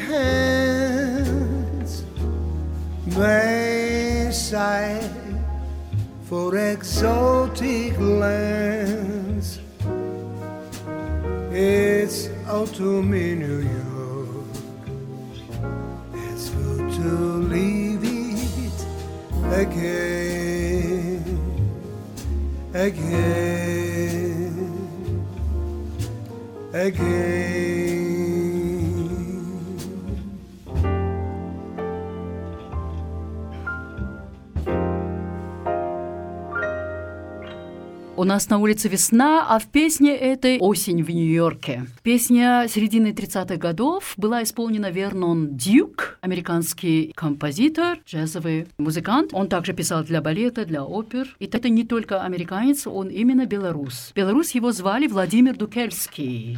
Владимир Дукельский, белорус, который в свое время тогда еще от, от большевиков убежал, оставил Россию, уехал в Америку. В своем детстве еще жил на Урале и в Крыму также Дукельский. В 1921 году, да, в Америке он получил тогда свое гражданство в 1939 году в Америке уже. И его все это музыкальное, э, творческое, вот это его все находится в архиве библиотеки Американского конгресса. Никто не знает об этом. Вот именно об этом музыканте Да. я слышу впервые от вас. Мгм. Хотя эту вещь знаю. Да, конечно, вещи Вот. знакомые. Но Беларусь — это такая страна, которая всю свою историю, пока она существовала, экспортирует великих людей за границу. То есть в Беларуси таланту развиться было, есть и в обозримом будущем будет тяжело. Genau, das ist das genau das, was jetzt André sagt nach diesem Lied. Sich zu entwickeln, einem Künstler überhaupt mit talentierten Menschen ist sehr schwierig. Es war nie äh, gelungen. Es wird auch nicht in Zukunft sein, da viele, viele, viele dieser Künstler, Menschen, sie werden exportiert nach außen in die andere Welt sozusagen. Freiwillig oder nicht, das ist eine andere Frage. Meistens wahrscheinlich nicht, weil die Regierung lässt nicht zu. Ja? Was wir gehört haben, es war ein Lied aus der Mitte von 30er Jahren und komponiert von Vernon Duke. Text übrigens war auch sein. Das war eigentlich ein, wenn man hört, amerikanischer Slang streng und so, aber gar nicht. Es ist ein Belarusse. Der war eben geflohen damals äh, wegen Bolschewiken aus Russland in die USA, also 1939 so ungefähr. Sein, seine ganze hm, musikalische und literarische Archiv von seinem Tun wird heute aufbewahrt in der US-Kongressbibliothek. Ja, Belarus, wir sind wieder beim Thema. Ja, Belarus führt ja selbst keinen Krieg in diesem Sinne. Im 2014, 2015 eigentlich standen die Belarusen auf der Seite von der Ukrainer in der Geschichte, wie wir wissen. Und heute hat eben, wie wir schon bereits erwähnten im ersten Teil, dass Lukaschenka hat das Territorium die Russland zur Verfügung gestellt für die russische Dislokation von russischen Truppen. Und, äh, das ist gar nicht gut. Somit die Konsequenzen. Die ganze Welt jetzt spricht davon, darüber, dass das Russland muss auf die Kosten kommen, was verursacht wurden, also Sachschäden, so oder so, und äh, die ganze, diesen ganzen wirtschaftlichen Ausfall. Und äh, somit auch Belarus wird dabei genannt. Ja? Es gab ja in der Schweiz auch so in Medien veröffentlicht wurden Informationen, dass weil Belarus Russland unterstützt, Hess verlagert einen Teil seiner Produktion von Minsk nach Bellach, nicht weit von hier. Der Krieg in der Ukraine hat auch Folgen für, die, für den Bellacher Bushersteller Hess. Ja, die Produktion in Belarus, Belarus wird heruntergefahren, diejenige in Bellach aufgestockt. Inwiefern überhaupt möglich ist, ist offen. Das war diese Information 15. März 2022 eingegangen. In Bahnindustrie gab es auch Informationen, dass Stadler hat Aufträge wie noch nie. Renditeziel ist verschoben. Standort in Weißrussland wird weiter reduziert. Der Schienenfahrzeugbauer hat rappelvolle Auftragsbücher und 2021 die Rentabilität nach dem vorgängigen Corona-Jahr gesteigert. Also geht es am Standort in Weißrussland, hat Stadler einen Teilrückzug eingeleitet. In Russland hält man vorderhand am Servicegeschäft fest. Interessanterweise gab es auch Sanktionen im Hockey gegen Russland und Weißrussland, also Belarus. Ja, solchen kommen diese Informationen an uns. Was machen diese Informationen mit uns? Ja, diese Informationen stehen im Zusammenhang mit Sanktionen und zu diesen Sanktionen, äh, denke ich, äh, muss man auch sehr kritisch sein, was diese Sanktionen äh, bewirken. Einerseits gibt, können wir nicht anderes, anders reagieren. Es ist wichtig, dass wir reagieren in irgendeiner Form. Aber diese Sanktionen, die treffen wahrscheinlich äh, nicht den Punkt. Und, äh, В любом случае, случае сейчас Мадлен говорит о том, правильно ли вообще эти санкционы, которые сейчас как раз против двух стран ставятся. Ну, насчет России, конечно же, мы не будем дискутировать. Это так и так агрессорская страна, которая именно эту привела к войне. А вот Белоруссия, как она, скажем так, она же не агрессор, но в любом случае, да, немножко завязла в этой грязи, скажем так, и в моральном, и психологическом, и физическом плане. Ну, я скажу так, санкции, я вообще не сторонник каких-то ни было санкций ни для какой страны, ни для России, ни для Беларуси, Беларуси, ни для какой-либо еще. Потому что эти санкции, они не работают. Но люди требуют, люди требуют. Санкций? Да, массы Санкции-то они требуют, но, видимо, эти массы плохо знают историю. Даже блокада Ленинграда не уничтожила Ленинград auf во время войны. Auf jeden Fall, André ist nicht einverstanden, dass mit der Einführung von Sanktionen, egal für welches Land, da, das bringt eigentlich zu keiner guten Lösung. Er erwähnte genau jetzt die Blockade in St. Petersburg, damals Leningrad hieß es, und das auch war keine Lösung für diesen Zustand damals? Ну, блокада это как метафора я привел. На самом деле санкции применялись, например, практически во все время существования Советского Союза. Были ограничения по тем или иным торговым точкам и так далее и тому подобное. То есть э, бывшие советские люди, они, Sanktionen для них это ничего. Ah, das ist aber interessant. Also er meinte, es gab ja immer, egal in welchem Lande, in der Sowjetunion auch, gegen die Sowjetunion auch, die wirtschaftlichen Sanktionen äh, von außen gab es ein Druckmittel eigentlich. Und er sagte, ja, eigentlich der, der sowjetische Mensch gar nicht äh, sich Gedanken macht darüber, weil es ist ihm egal eigentlich, sanktioniert wird oder nicht. Дело в том, что санкции вызывают, как правило, обратную реакцию. Gegenreaktionen verursachen. То есть люди становятся, наоборот, сплачиваются вокруг, то есть они лучше любой пропаганды действуют санкции. Die Sanktionen spielen eine interessante andere Gegenrolle, sag ich mal, dass sie umgekehrt, sie bringen Menschen zusammen gegen. Даже люди, которые сочувствуют, допустим, или против режима выступают, они чувствуют, что их предали в die, Европе. Die Gegner, die Gegner der Sanktionen, also sogar sie haben das Gefühl, dass sie verraten wurden von den Regierungen. У меня вот сейчас живой пример. Лично знакомая мне поэтесса из Москвы, которая уже около 15 лет не печатают в России именно за ее от, открытой гражданской позиции режиму Путина. Она очень много времени проводит в Западной Европе как стипендиант. Also er bringt jetzt als Beispiel eine seine bekannte Poetessin, eine Frau, die eben wird sanktioniert in selbst Russland, in Moskau selbst, dass sie wird nicht veröffentlicht generell und sie lebt schon bereits über 20 Jahre, vielleicht ja in Westen. И вот сейчас она, находясь во Франкфурте, буквально обращается за помощью к тем, кто ее знает лично и так далее, помочь ей с деньгами, потому что у нее с документами сейчас проблема. Она вынуждена подать документы на беженство. Also jetzt, sie hatte jetzt keine Möglichkeiten, sich etwas ihrer Arbeit widmen, zu widmen, der Poetrie. Sie beschäftigt sich gerade mit ihrem Papierenkram, das sie muss herzustellen und äh, erreichen, welche Dokumente, die sie nicht hat eigentlich, und sie braucht finanzielle Hilfe. Но сам факт ее принадлежности к России, к России как гражданки России властями абсолютно игнорируется ее заявление, допустим, вечно откладывается. То есть бюрократическая машина в отношении нее работает очень эффективно. В Европе? В Европе, да, во Франкфурте. То есть ее заявление не рассматривается. Она второй месяц, она получает стипендию, но ее блокированные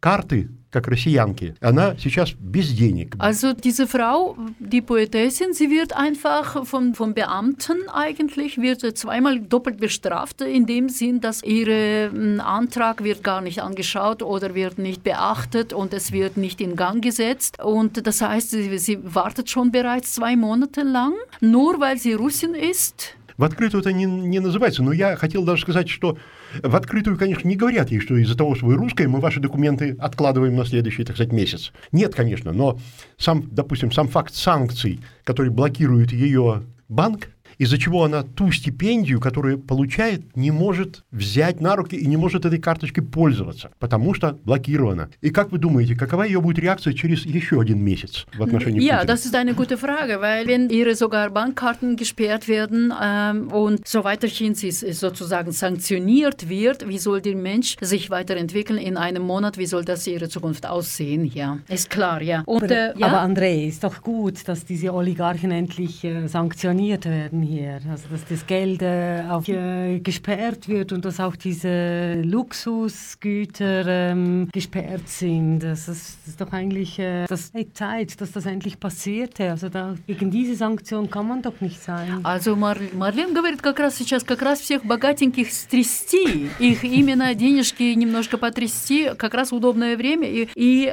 причем правильное, как она говорит, это мера, это правильное, что их всех надо пригласить, чтобы они именно немножко своими деньгами поделились. Ну, на это можно добавить только одно. Во-первых, этих олигархов, так называемых, э, в наш век тотальной э, компьютеризации вычислить нетрудно и целевые акции, э, санкции ввести. Но даже если смотреть на проблему глобально, мы можем сказать, что богатые, они немножечко победнеют от санкций, а вот обычные люди рискуют просто умереть с голоду. Also das ist ja interessant, wie immer. Ja, es ist eine schwierige Frage eigentlich. Will man jetzt die Oligarchen auch bestrafen? Sie werden sicher etwas abbekommen, also weniger etwas verlieren, aber sie werden nicht darunter leiden, wie die untere Schicht vielleicht muss dann auch hungern in diesem Sinne. Ja, meine Frage wäre, Madeleine, kann man jetzt in dieser Situation über die Spaltung in der belarussischen Gesellschaft sprechen? Ja, ich denke, die Spaltung in der belarussischen Gesellschaft existiert eigentlich schon seit 1996, sicher. 1996? Ja, ja denke ich schon, ja. Also, ich denke, man muss da längerfristig sehen und äh, nicht nur ähm, auf die letzten zwei Jahre zurückblicken oder jetzt auf den Februar, äh, wo der Krieg äh, angefangen hat. Also dieser Krieg in der Ukraine hat eine lange Vorgeschichte. Ну, в любом случае, я сейчас задала вопрос Мадлейн, есть ли теперь раздвоение в белорусском обществе вообще? Она имеет в виду, да, уже давно это началось, это то время тогда еще в 96 году. Правильно, спасибо. И также э, с этим началом войны 24 февраля, конечно же, тоже в это же время, кто принял решение, кто кто соучаствовал рядом с Лукашенко, mm-hmm. конечно же, да, но о простом народе я не знаю. А здесь, в Швейцарии, есть такое раздвоение, Андрей? Среди белорусов я да? такого раздвоения не заметил, но зато среди россиян оно такой же яркую пропасть имеет, как и в самой России. И что меня, в общем-то, удивляет, потому что та часть, э, довольно значительная часть россиян, проживающих в Швейцарии, но активно поддерживающих президента России, я вообще не понимаю логику такую. С точки зрения здорового смысла, если человек испытывает такие патриотические чувства, что он делает в Швейцарии? Ja, das ist eine gute Frage. Habe ich auch mich selbst gefragt, immer wieder, wenn die Leute hier irgendwie über die Spaltung in der Schweiz unter Belarusen sprechen. Vielleicht ist noch äh, nicht unbedingt, kannst du das genau sagen, aber äh, trotzdem, wenn jemand würde sich als Patriot bezeichnen und so sich äußern, in Medien sowieso, dann man fragt ja sich, ja, warum diese Person eigentlich hier und nicht dort, ja? Nächster Halt, Kanal K.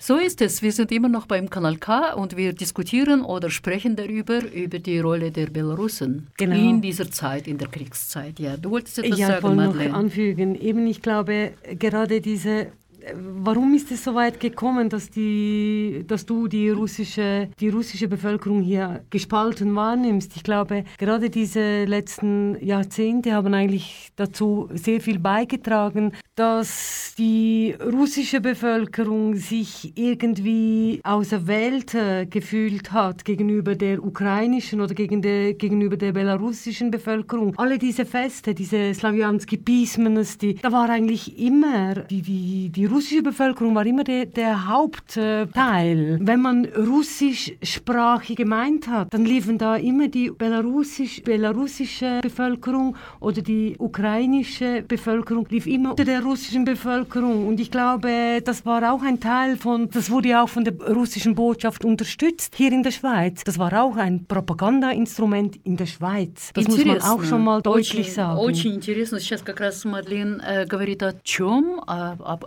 именно очень интересном аспекте, что, что в эти разногласия или раздвоения в белорусском обществе в любом случае могли быть э, причинены тем, что именно русские предестинировали себя в любом случае во всех случаях или празднованиях, простейших празднованиях каких-либо славянских праздников, именно всегда роль русских была поставлена номер один или, скажем так, выше. И причем тогда белорусы тогда вообще не имели никакого значения в том плане, да?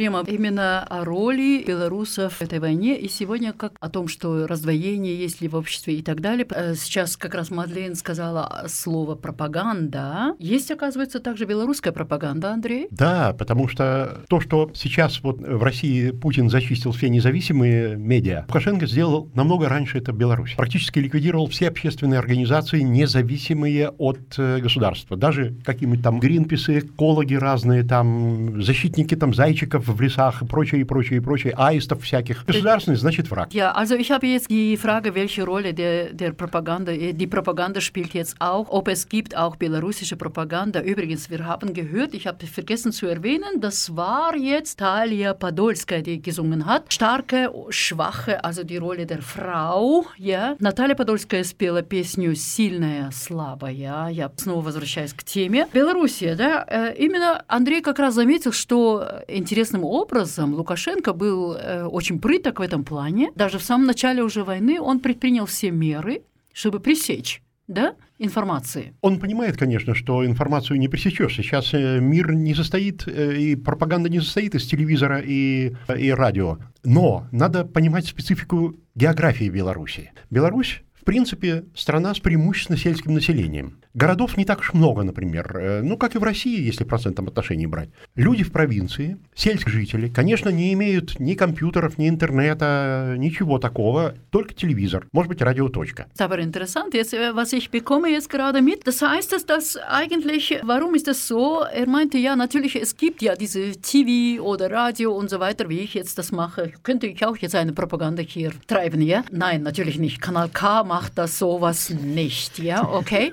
Das ist, damit klar ist. Канал К ни в коем случае не занимается пропагандой, Leute. Дело в том, что э, Беларусь, оказывается, как Андрей говорит, это именно в своем большинстве именно э, имеет э, сельское население. И в этом сельском населении люди, у людей просто нету этих разных интернетных э, соединений, именно связи вот этих возможностей. Поэтому... Городов много, конечно, да. но провинциальное население, да. даже городков, небольших городов, преимущественно небогатое население. И оно тоже живет за счет вот только информации телевизоре, радио, ну, газеты бумажные. А газеты практически все государственные остались только. Also das heißt, dass in Belarus du hast keine andere Alternative eigentlich, weil die normalen Menschen können benutzen nur TV, was eigentlich dem Staat gehört wahrscheinlich mhm. auch. Das Radio, vielleicht gibt es unabhängige Radios, vielleicht die Zeitungen zu 100 Prozent gehören dem Staat. Welche Wahrheit kann man erfahren? Genau, deshalb ist es extrem wichtig, dass die Bevölkerung eben ausreisen kann. Das ist, ist eigentlich im Moment nicht das Problem. Man kann ausreisen, wenn man zu einem Visum gelangen kann, also wenn man irgendeine Einladung hat. Und genau das ist eben das Problem, dass, dass äh, diese arme Bevölkerung eben nicht, nicht in dieses, auf dieses Visumsterritorium gelangen kann, weil entweder das Geld fehlt für Hotelbuchungen im Westen oder weil man eben nicht eingeladen ist. Das но ist, это, как всегда, та же да. самая тема, потому что и вообще-то да, люди могли это... бы развиваться в том плане, если бы они могли бы выезжать э, куда-нибудь в другую страну и так далее, увидеть что-то другое, принести ноу-хау, как говорится. Но именно у большинства белорусов этой возможности нет, потому что в финансовом плане они очень-очень слабы. Я бы сказал так. Я не согласен с точки зрения твоей, Мадлены. По поводу... Also Андрей ist nicht einverstanden mit der Meinung von Madeleine. Не совсем согласен. Nicht ganz. Да. Почему? А, скажу Варум. так, что Беларусь вообще-то среди стран европейских, восточноевропейских, занимает первое место по выдаче шенгенских виз. Число людей, живущих Genau, also Madeleine meinte, ja. das ist schwierig, äh, gelangen an die Schengen-Visa und so weiter, Visum für Ausreisen und so, aber widerlegt gerade André diese hm. Meinung, dass äh, umgekehrt, dass in allen diesen europäischen Ländern und so weiter äh, Belarus verfügt, äh, die Verfügbarkeit darüber hat als, als erste. Как раз э, особенно молодежь белорусская очень обильно, э, очень э, интенсивно в свое время выезжала за границу на учебу, в Польшу преимущественно, в Чехию, например, и так далее. Активно, мобильная очень была во всей бывшей Восточной Европе, так, также в Германии и в таких... Но только молодых. Только молодежь, да. Auf jeden Fall ist es, es ist äh, tendenziell eigentlich waren die Jugendlichen die Möglichkeit Mhm. hatten äh, zu reisen oder zu studieren in einem anderen Land. In Tschechien oder in Polen gab es die Möglichkeit zu studieren oder in Osteuropa auch äh, sonst reisen, ja. Есть исторические связи между Польшей и Белоруссией, где существует такой преференс. Например, так называемая карта поляка, например. Also es gibt ja auch die äh, sogenannte, ja, wie nennen wir das? Bon, ja, bon. Auf jeden Fall, dass äh, die Belarusen genießen können, diese Nähe von Polen. Es ist historische Verbindung zwischen zwei Ländern. Ich denke aber das genau, aber das ist ja vor allem, das war nach 2015, nach den äh, Präsidentschaftswahlen äh, wurden diese Programme, wurden doch dann ähm, in Deutschland auch äh, gefördert, dass Jugendliche, eben weil sie ja so viele verhaftet worden sind, äh, dass die in, im Westen studieren können. Weil die, die, die, die Karrieren waren eigentlich für viele junge Personen nach den Präsidentschaftswahlen 2015 und auch schon 2010 waren eigentlich junge Leute weiter studieren können, weil die Ah. haben ihre Bahn eigentlich ruiniert, indem sie eben nach diesen Präsidentschaftswahlen 2010 und 2015 verhaftet worden sind, oder? Die, da hat es da hat's große Verhaftungen schon gegeben. Было И сейчас вот эта вот открытость молодежи к Европе, ее превратилась нынче в бегство в Европу. Да.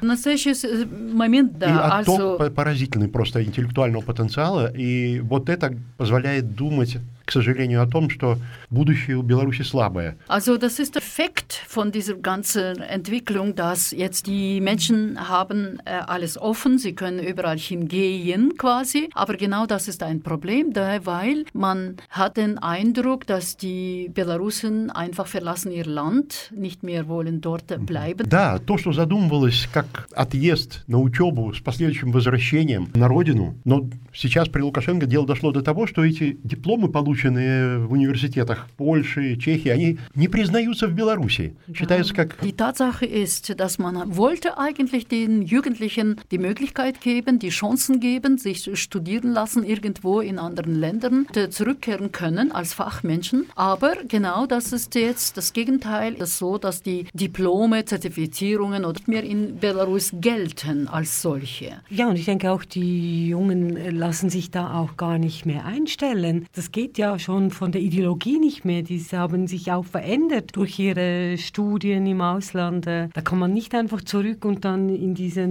im Lukaschenko-System äh, arbeiten, als wäre nichts. Das Ну, geht причем nicht. молодежь видит именно это как раз как, как возможность вообще от системы уйти, от Лукашенко системы, поэтому они даже не собираются назад возвращаться. Наверное, молодежь и уйдет, отплыв будет большой, да, из Уже страны. есть. Уже есть, да, даже этот от-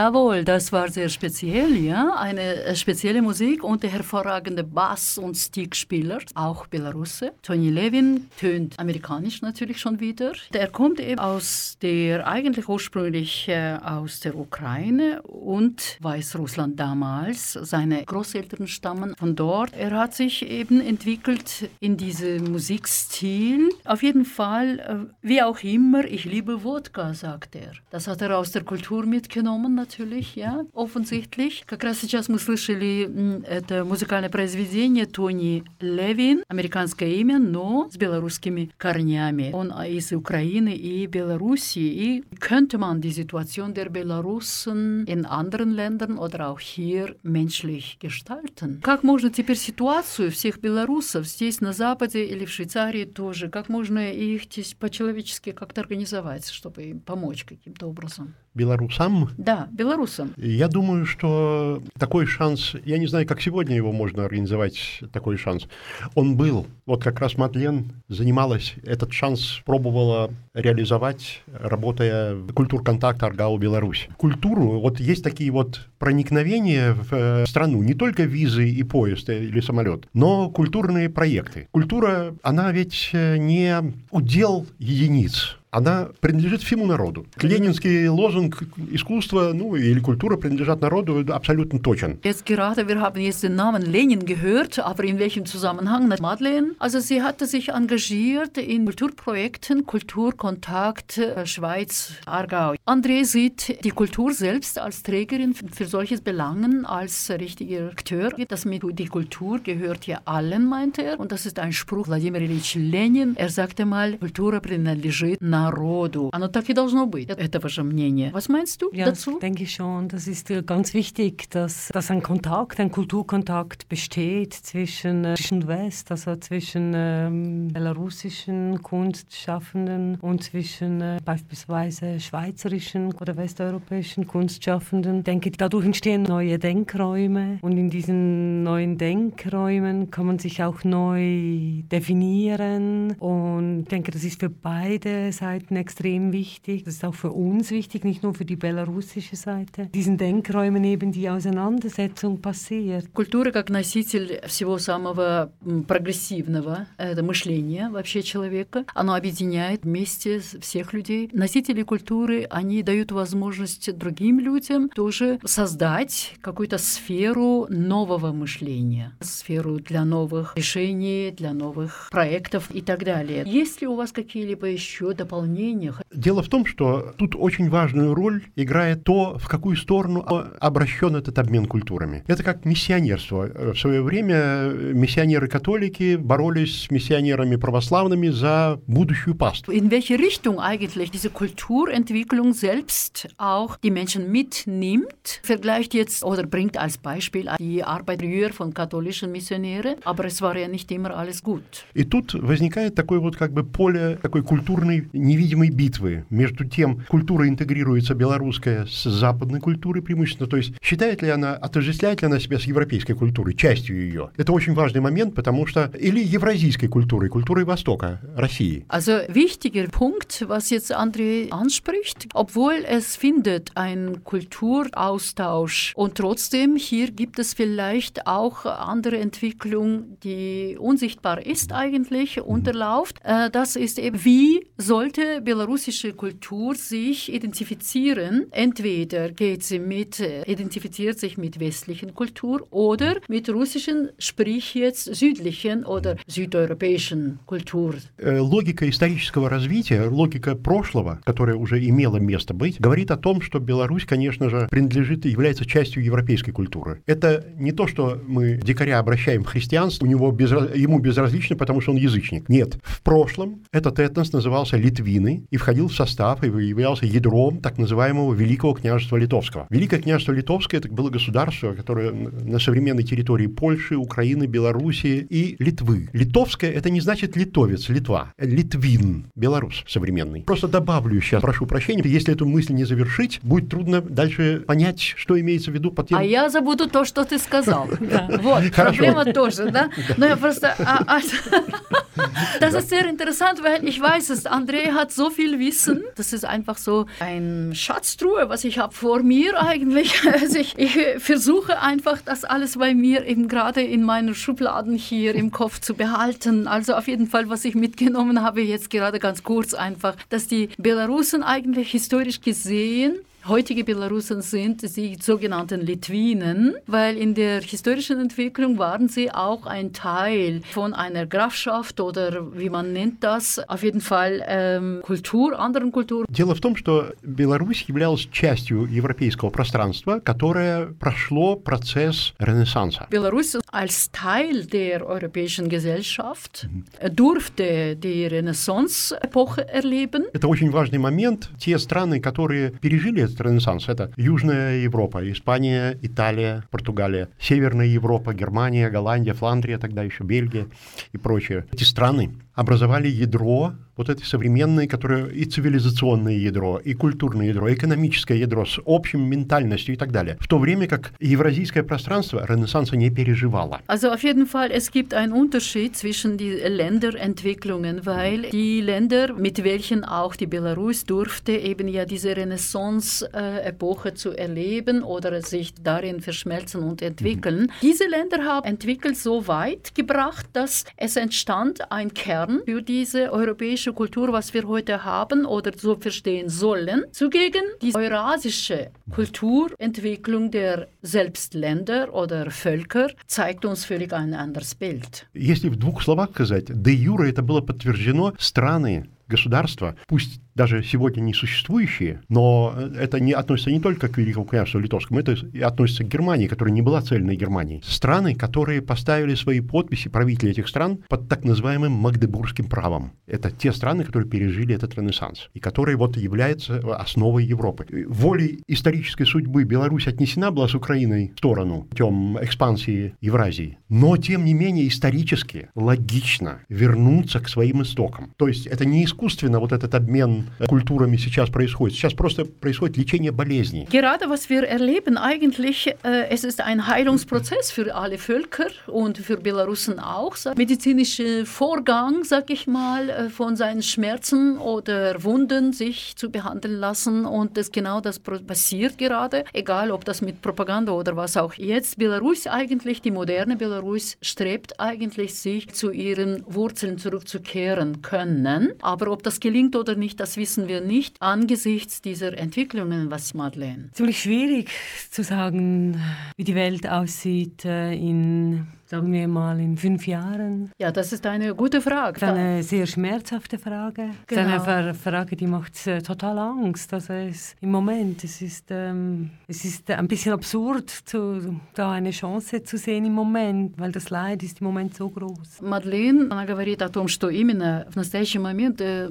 состояние людей таково, что вообще невозможно что-либо на каких-то картах или на кофе гадать, да, скажем так, потому что понятно, что может принести новый новый день, и мы не знаем, как оно может развиться. А какие есть надежды? Есть какие-либо надежды? Ну, пер самая первая и самая реальная надежда – это смерть диктатора. Физическая. Физическая, да? Да. Но это тоже ничего Но, хорошего не принесет. Э, нет, я как раз думаю, что э, мое мнение, что как раз здесь очень много заточено на личности самого Лукашенко. Мне кажется, электорат его мгновенно рассыплется, как только произойдет передача власти, преемственность произойдет. Неважно, по каким причинам. Дело в том, что эта часть электората, она не идеологизирована совсем. André gemeint jetzt hat auf meine Frage über die Hoffnungen, ob gibt es überhaupt Hoffnungen für eine Verbesserung für die neue Zukunft. Er meinte ja einfach schnell spontan. Sagte ja, mit dem Tod von einem Diktator wäre möglich was, aber ja, das bringt auch nicht unbedingt viel, sagte Madeleine gerade, wollte sie sagen, glaube ich. Und äh, würde diese Situation, würde vielleicht abschwächen, Wahlapparat von Lukaschenko. Интересная тоже вещь, хороший вопрос. Лукашенко постоянно утверждает в последнее время, что он скоро уйдет, но он готовит преемника. Лукашенко offensichtlich immer wieder beteuert, sagt immer, er würde seine Position verlassen. Stets ist am Vorbereiten seines Nachfolgers. Но я почти уверен, что даже его преемник из числа его сторонников, последователей, э, аппарата его, мы его не знаем, так же, как в свое время россияне не знали, кто такой Путин. Выскочил чертик из табакерки после Ельцина, и все узнали его, наконец. Я думаю, что этот человек, будущий преемник, уже не будет таким, как Лукашенко, хотя бы потому, что прекрасно все понимают, в том числе и в аппарате Лукашенко, что одиозная политика это была, и пока ты еще не заморался в ней... Man muss damit recht, sogar Lukaschenka abtreten würde, dann kommt sein Nachfolger und der vielleicht wird sich auch Gedanken machen, dass er nicht sofort so interagiert wie, wie Lukaschenka selbst. Und ein Beispiel brachte er mit dem Khrushchev nach dem nach Stalin. Stalin. Nach Stalin, genau, ja. Nach dem Stalin dieses ähm, Wechsel des Apparats oder Wechsel der, der leitenden Figuren, auf jeden Fall. Ja, aber was können wir den Belarusen, den Menschen, was können wir wünschen? Ja, ich würde sagen, dass man sie wahrnimmt, dass, ähm, dass man mit ihnen in Kontakt tritt. Ich denke, es, das ist das äh, Wichtigste dass man vielleicht auch, dass man wieder hinreist, also wenn man dann wieder kann, also dass man das Land besucht, dass man sich ein Bild verschafft, dass man Kontakt trifft, äh, tritt dort mit den Leuten. Ich denke, das ist sehr wichtig. Это были пожелания именно Мадлен. Она говорит, что именно было бы хорошо, если бы в будущем люди могли бы, не только в будущем, сейчас тоже, просто люди могли, как говорится, восстановить контакты между собой, э, чтобы они могли снова э, нормальную коммуникацию между собой вести. И э, было бы желательно, чтобы люди также предпринимали просто поездки в Беларусь, чтобы посмотреть, что это за страна, что это что за народ, что за культура и так далее. Андрей, что ты мог бы пожелать? Ну, я присоединяюсь, в общем-то, к тем пожеланиям, только бы добавил, что э, я очень рад, что мои соотечественники, белорусы, даже невзирая на такое тяжелое 27-летнее давление, вот как-то сохранили вот это спокойствие, которое сейчас, может быть, мешает, вот э, не может сменить власть, например. Но я бы не хотел бы, допустим, чтобы в Беларуси произошло что-то подобное Евромайдану. Мне кажется, случае... что это, да, эта брутальность, она не по характеру белоруса. Я не представляю просто бегающих таких кастрюлями на головах белорусов, которые там э, сметают там одно правительство за другим. Тут, если что-то произойдет позитивное, то вот этот Лукашенко уже прихлопнется навсегда. И мне кажется, что у Беларуси будет путь в Европу быстрее гораздо, чем у той же Грузии, например. Именно потому, что ментально люди более готовы к этому. Also auf jeden Fall, Belarusen wünscht er sich, dass ähm, auf keinen Fall zweiten Maidan geben, egal beim Wechsel der Regierung oder was auch immer. Und äh, auf jeden Fall, dass diese Mentalität, das, was die Belarusen haben, dass es ein friedliches Volk ist eigentlich und ähm, eher mit mehr Intelligenz sich hier weiterzuentwickeln strebt sich. Ja. Also das wäre ein guter Weg. Ich denke auch, dass man äh, wichtig ist auch, dass man den Mut hat. Also Mut ist vielleicht nicht das richtige Wort, aber ich denke, es werden auf international werden einfach zu wenig Menschen, Kulturschaffende, als Kunstschaffende aus Belarus berücksichtigt, dass man äh, auch da Leute aus Belarus einlädt äh, und nicht nur aus Moskau oder aus Peterburg oder aus New York oder ähm, einfach aus,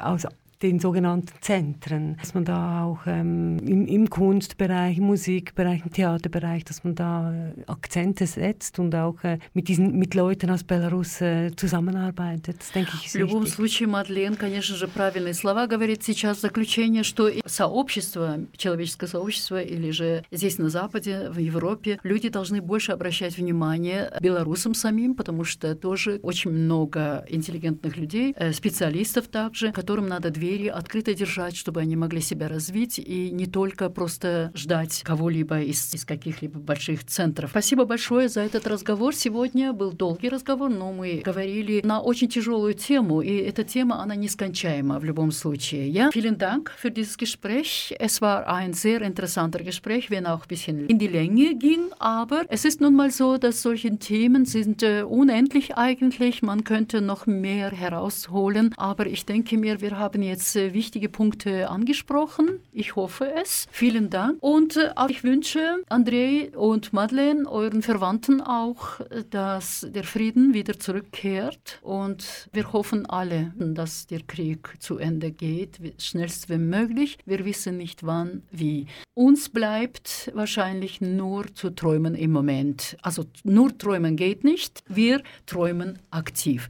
Und deshalb, wir machen einen Flug mit dem Didula. Das ist ist ein belarussischer Sänger, Didula. Didula, das Wort ist ein interessantes Wort. Didula bedeutet auch alter, alter Herr oder die Dula. Also, Entschuldigung, das ist so ein sowjetischer...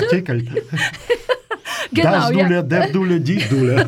Vielleicht, ja. Auf jeden Fall, äh, zum Glück, mein Publikum sieht es nicht, mein Zeichen. Auf jeden Fall, er ist der Gründer der Instrumentalgenres in Belarus. Und er ist ein sehr spezieller Mensch, ja. Man denkt, wenn man ihn ansieht, Dulakak sagte mal in seinem Interview, Sie sagen, ich bin bekifft, aber ich habe nur eine Leidenschaft für Musik. Ich wünsche euch einen schönen Abend, schöne Zeiten, alles Gute für die Zukunft und äh, wir wollen mit dem Didula fliegen zum Merkur. Wollen wir versuchen, eine gute Heimreise und guten Flug in die Zukunft.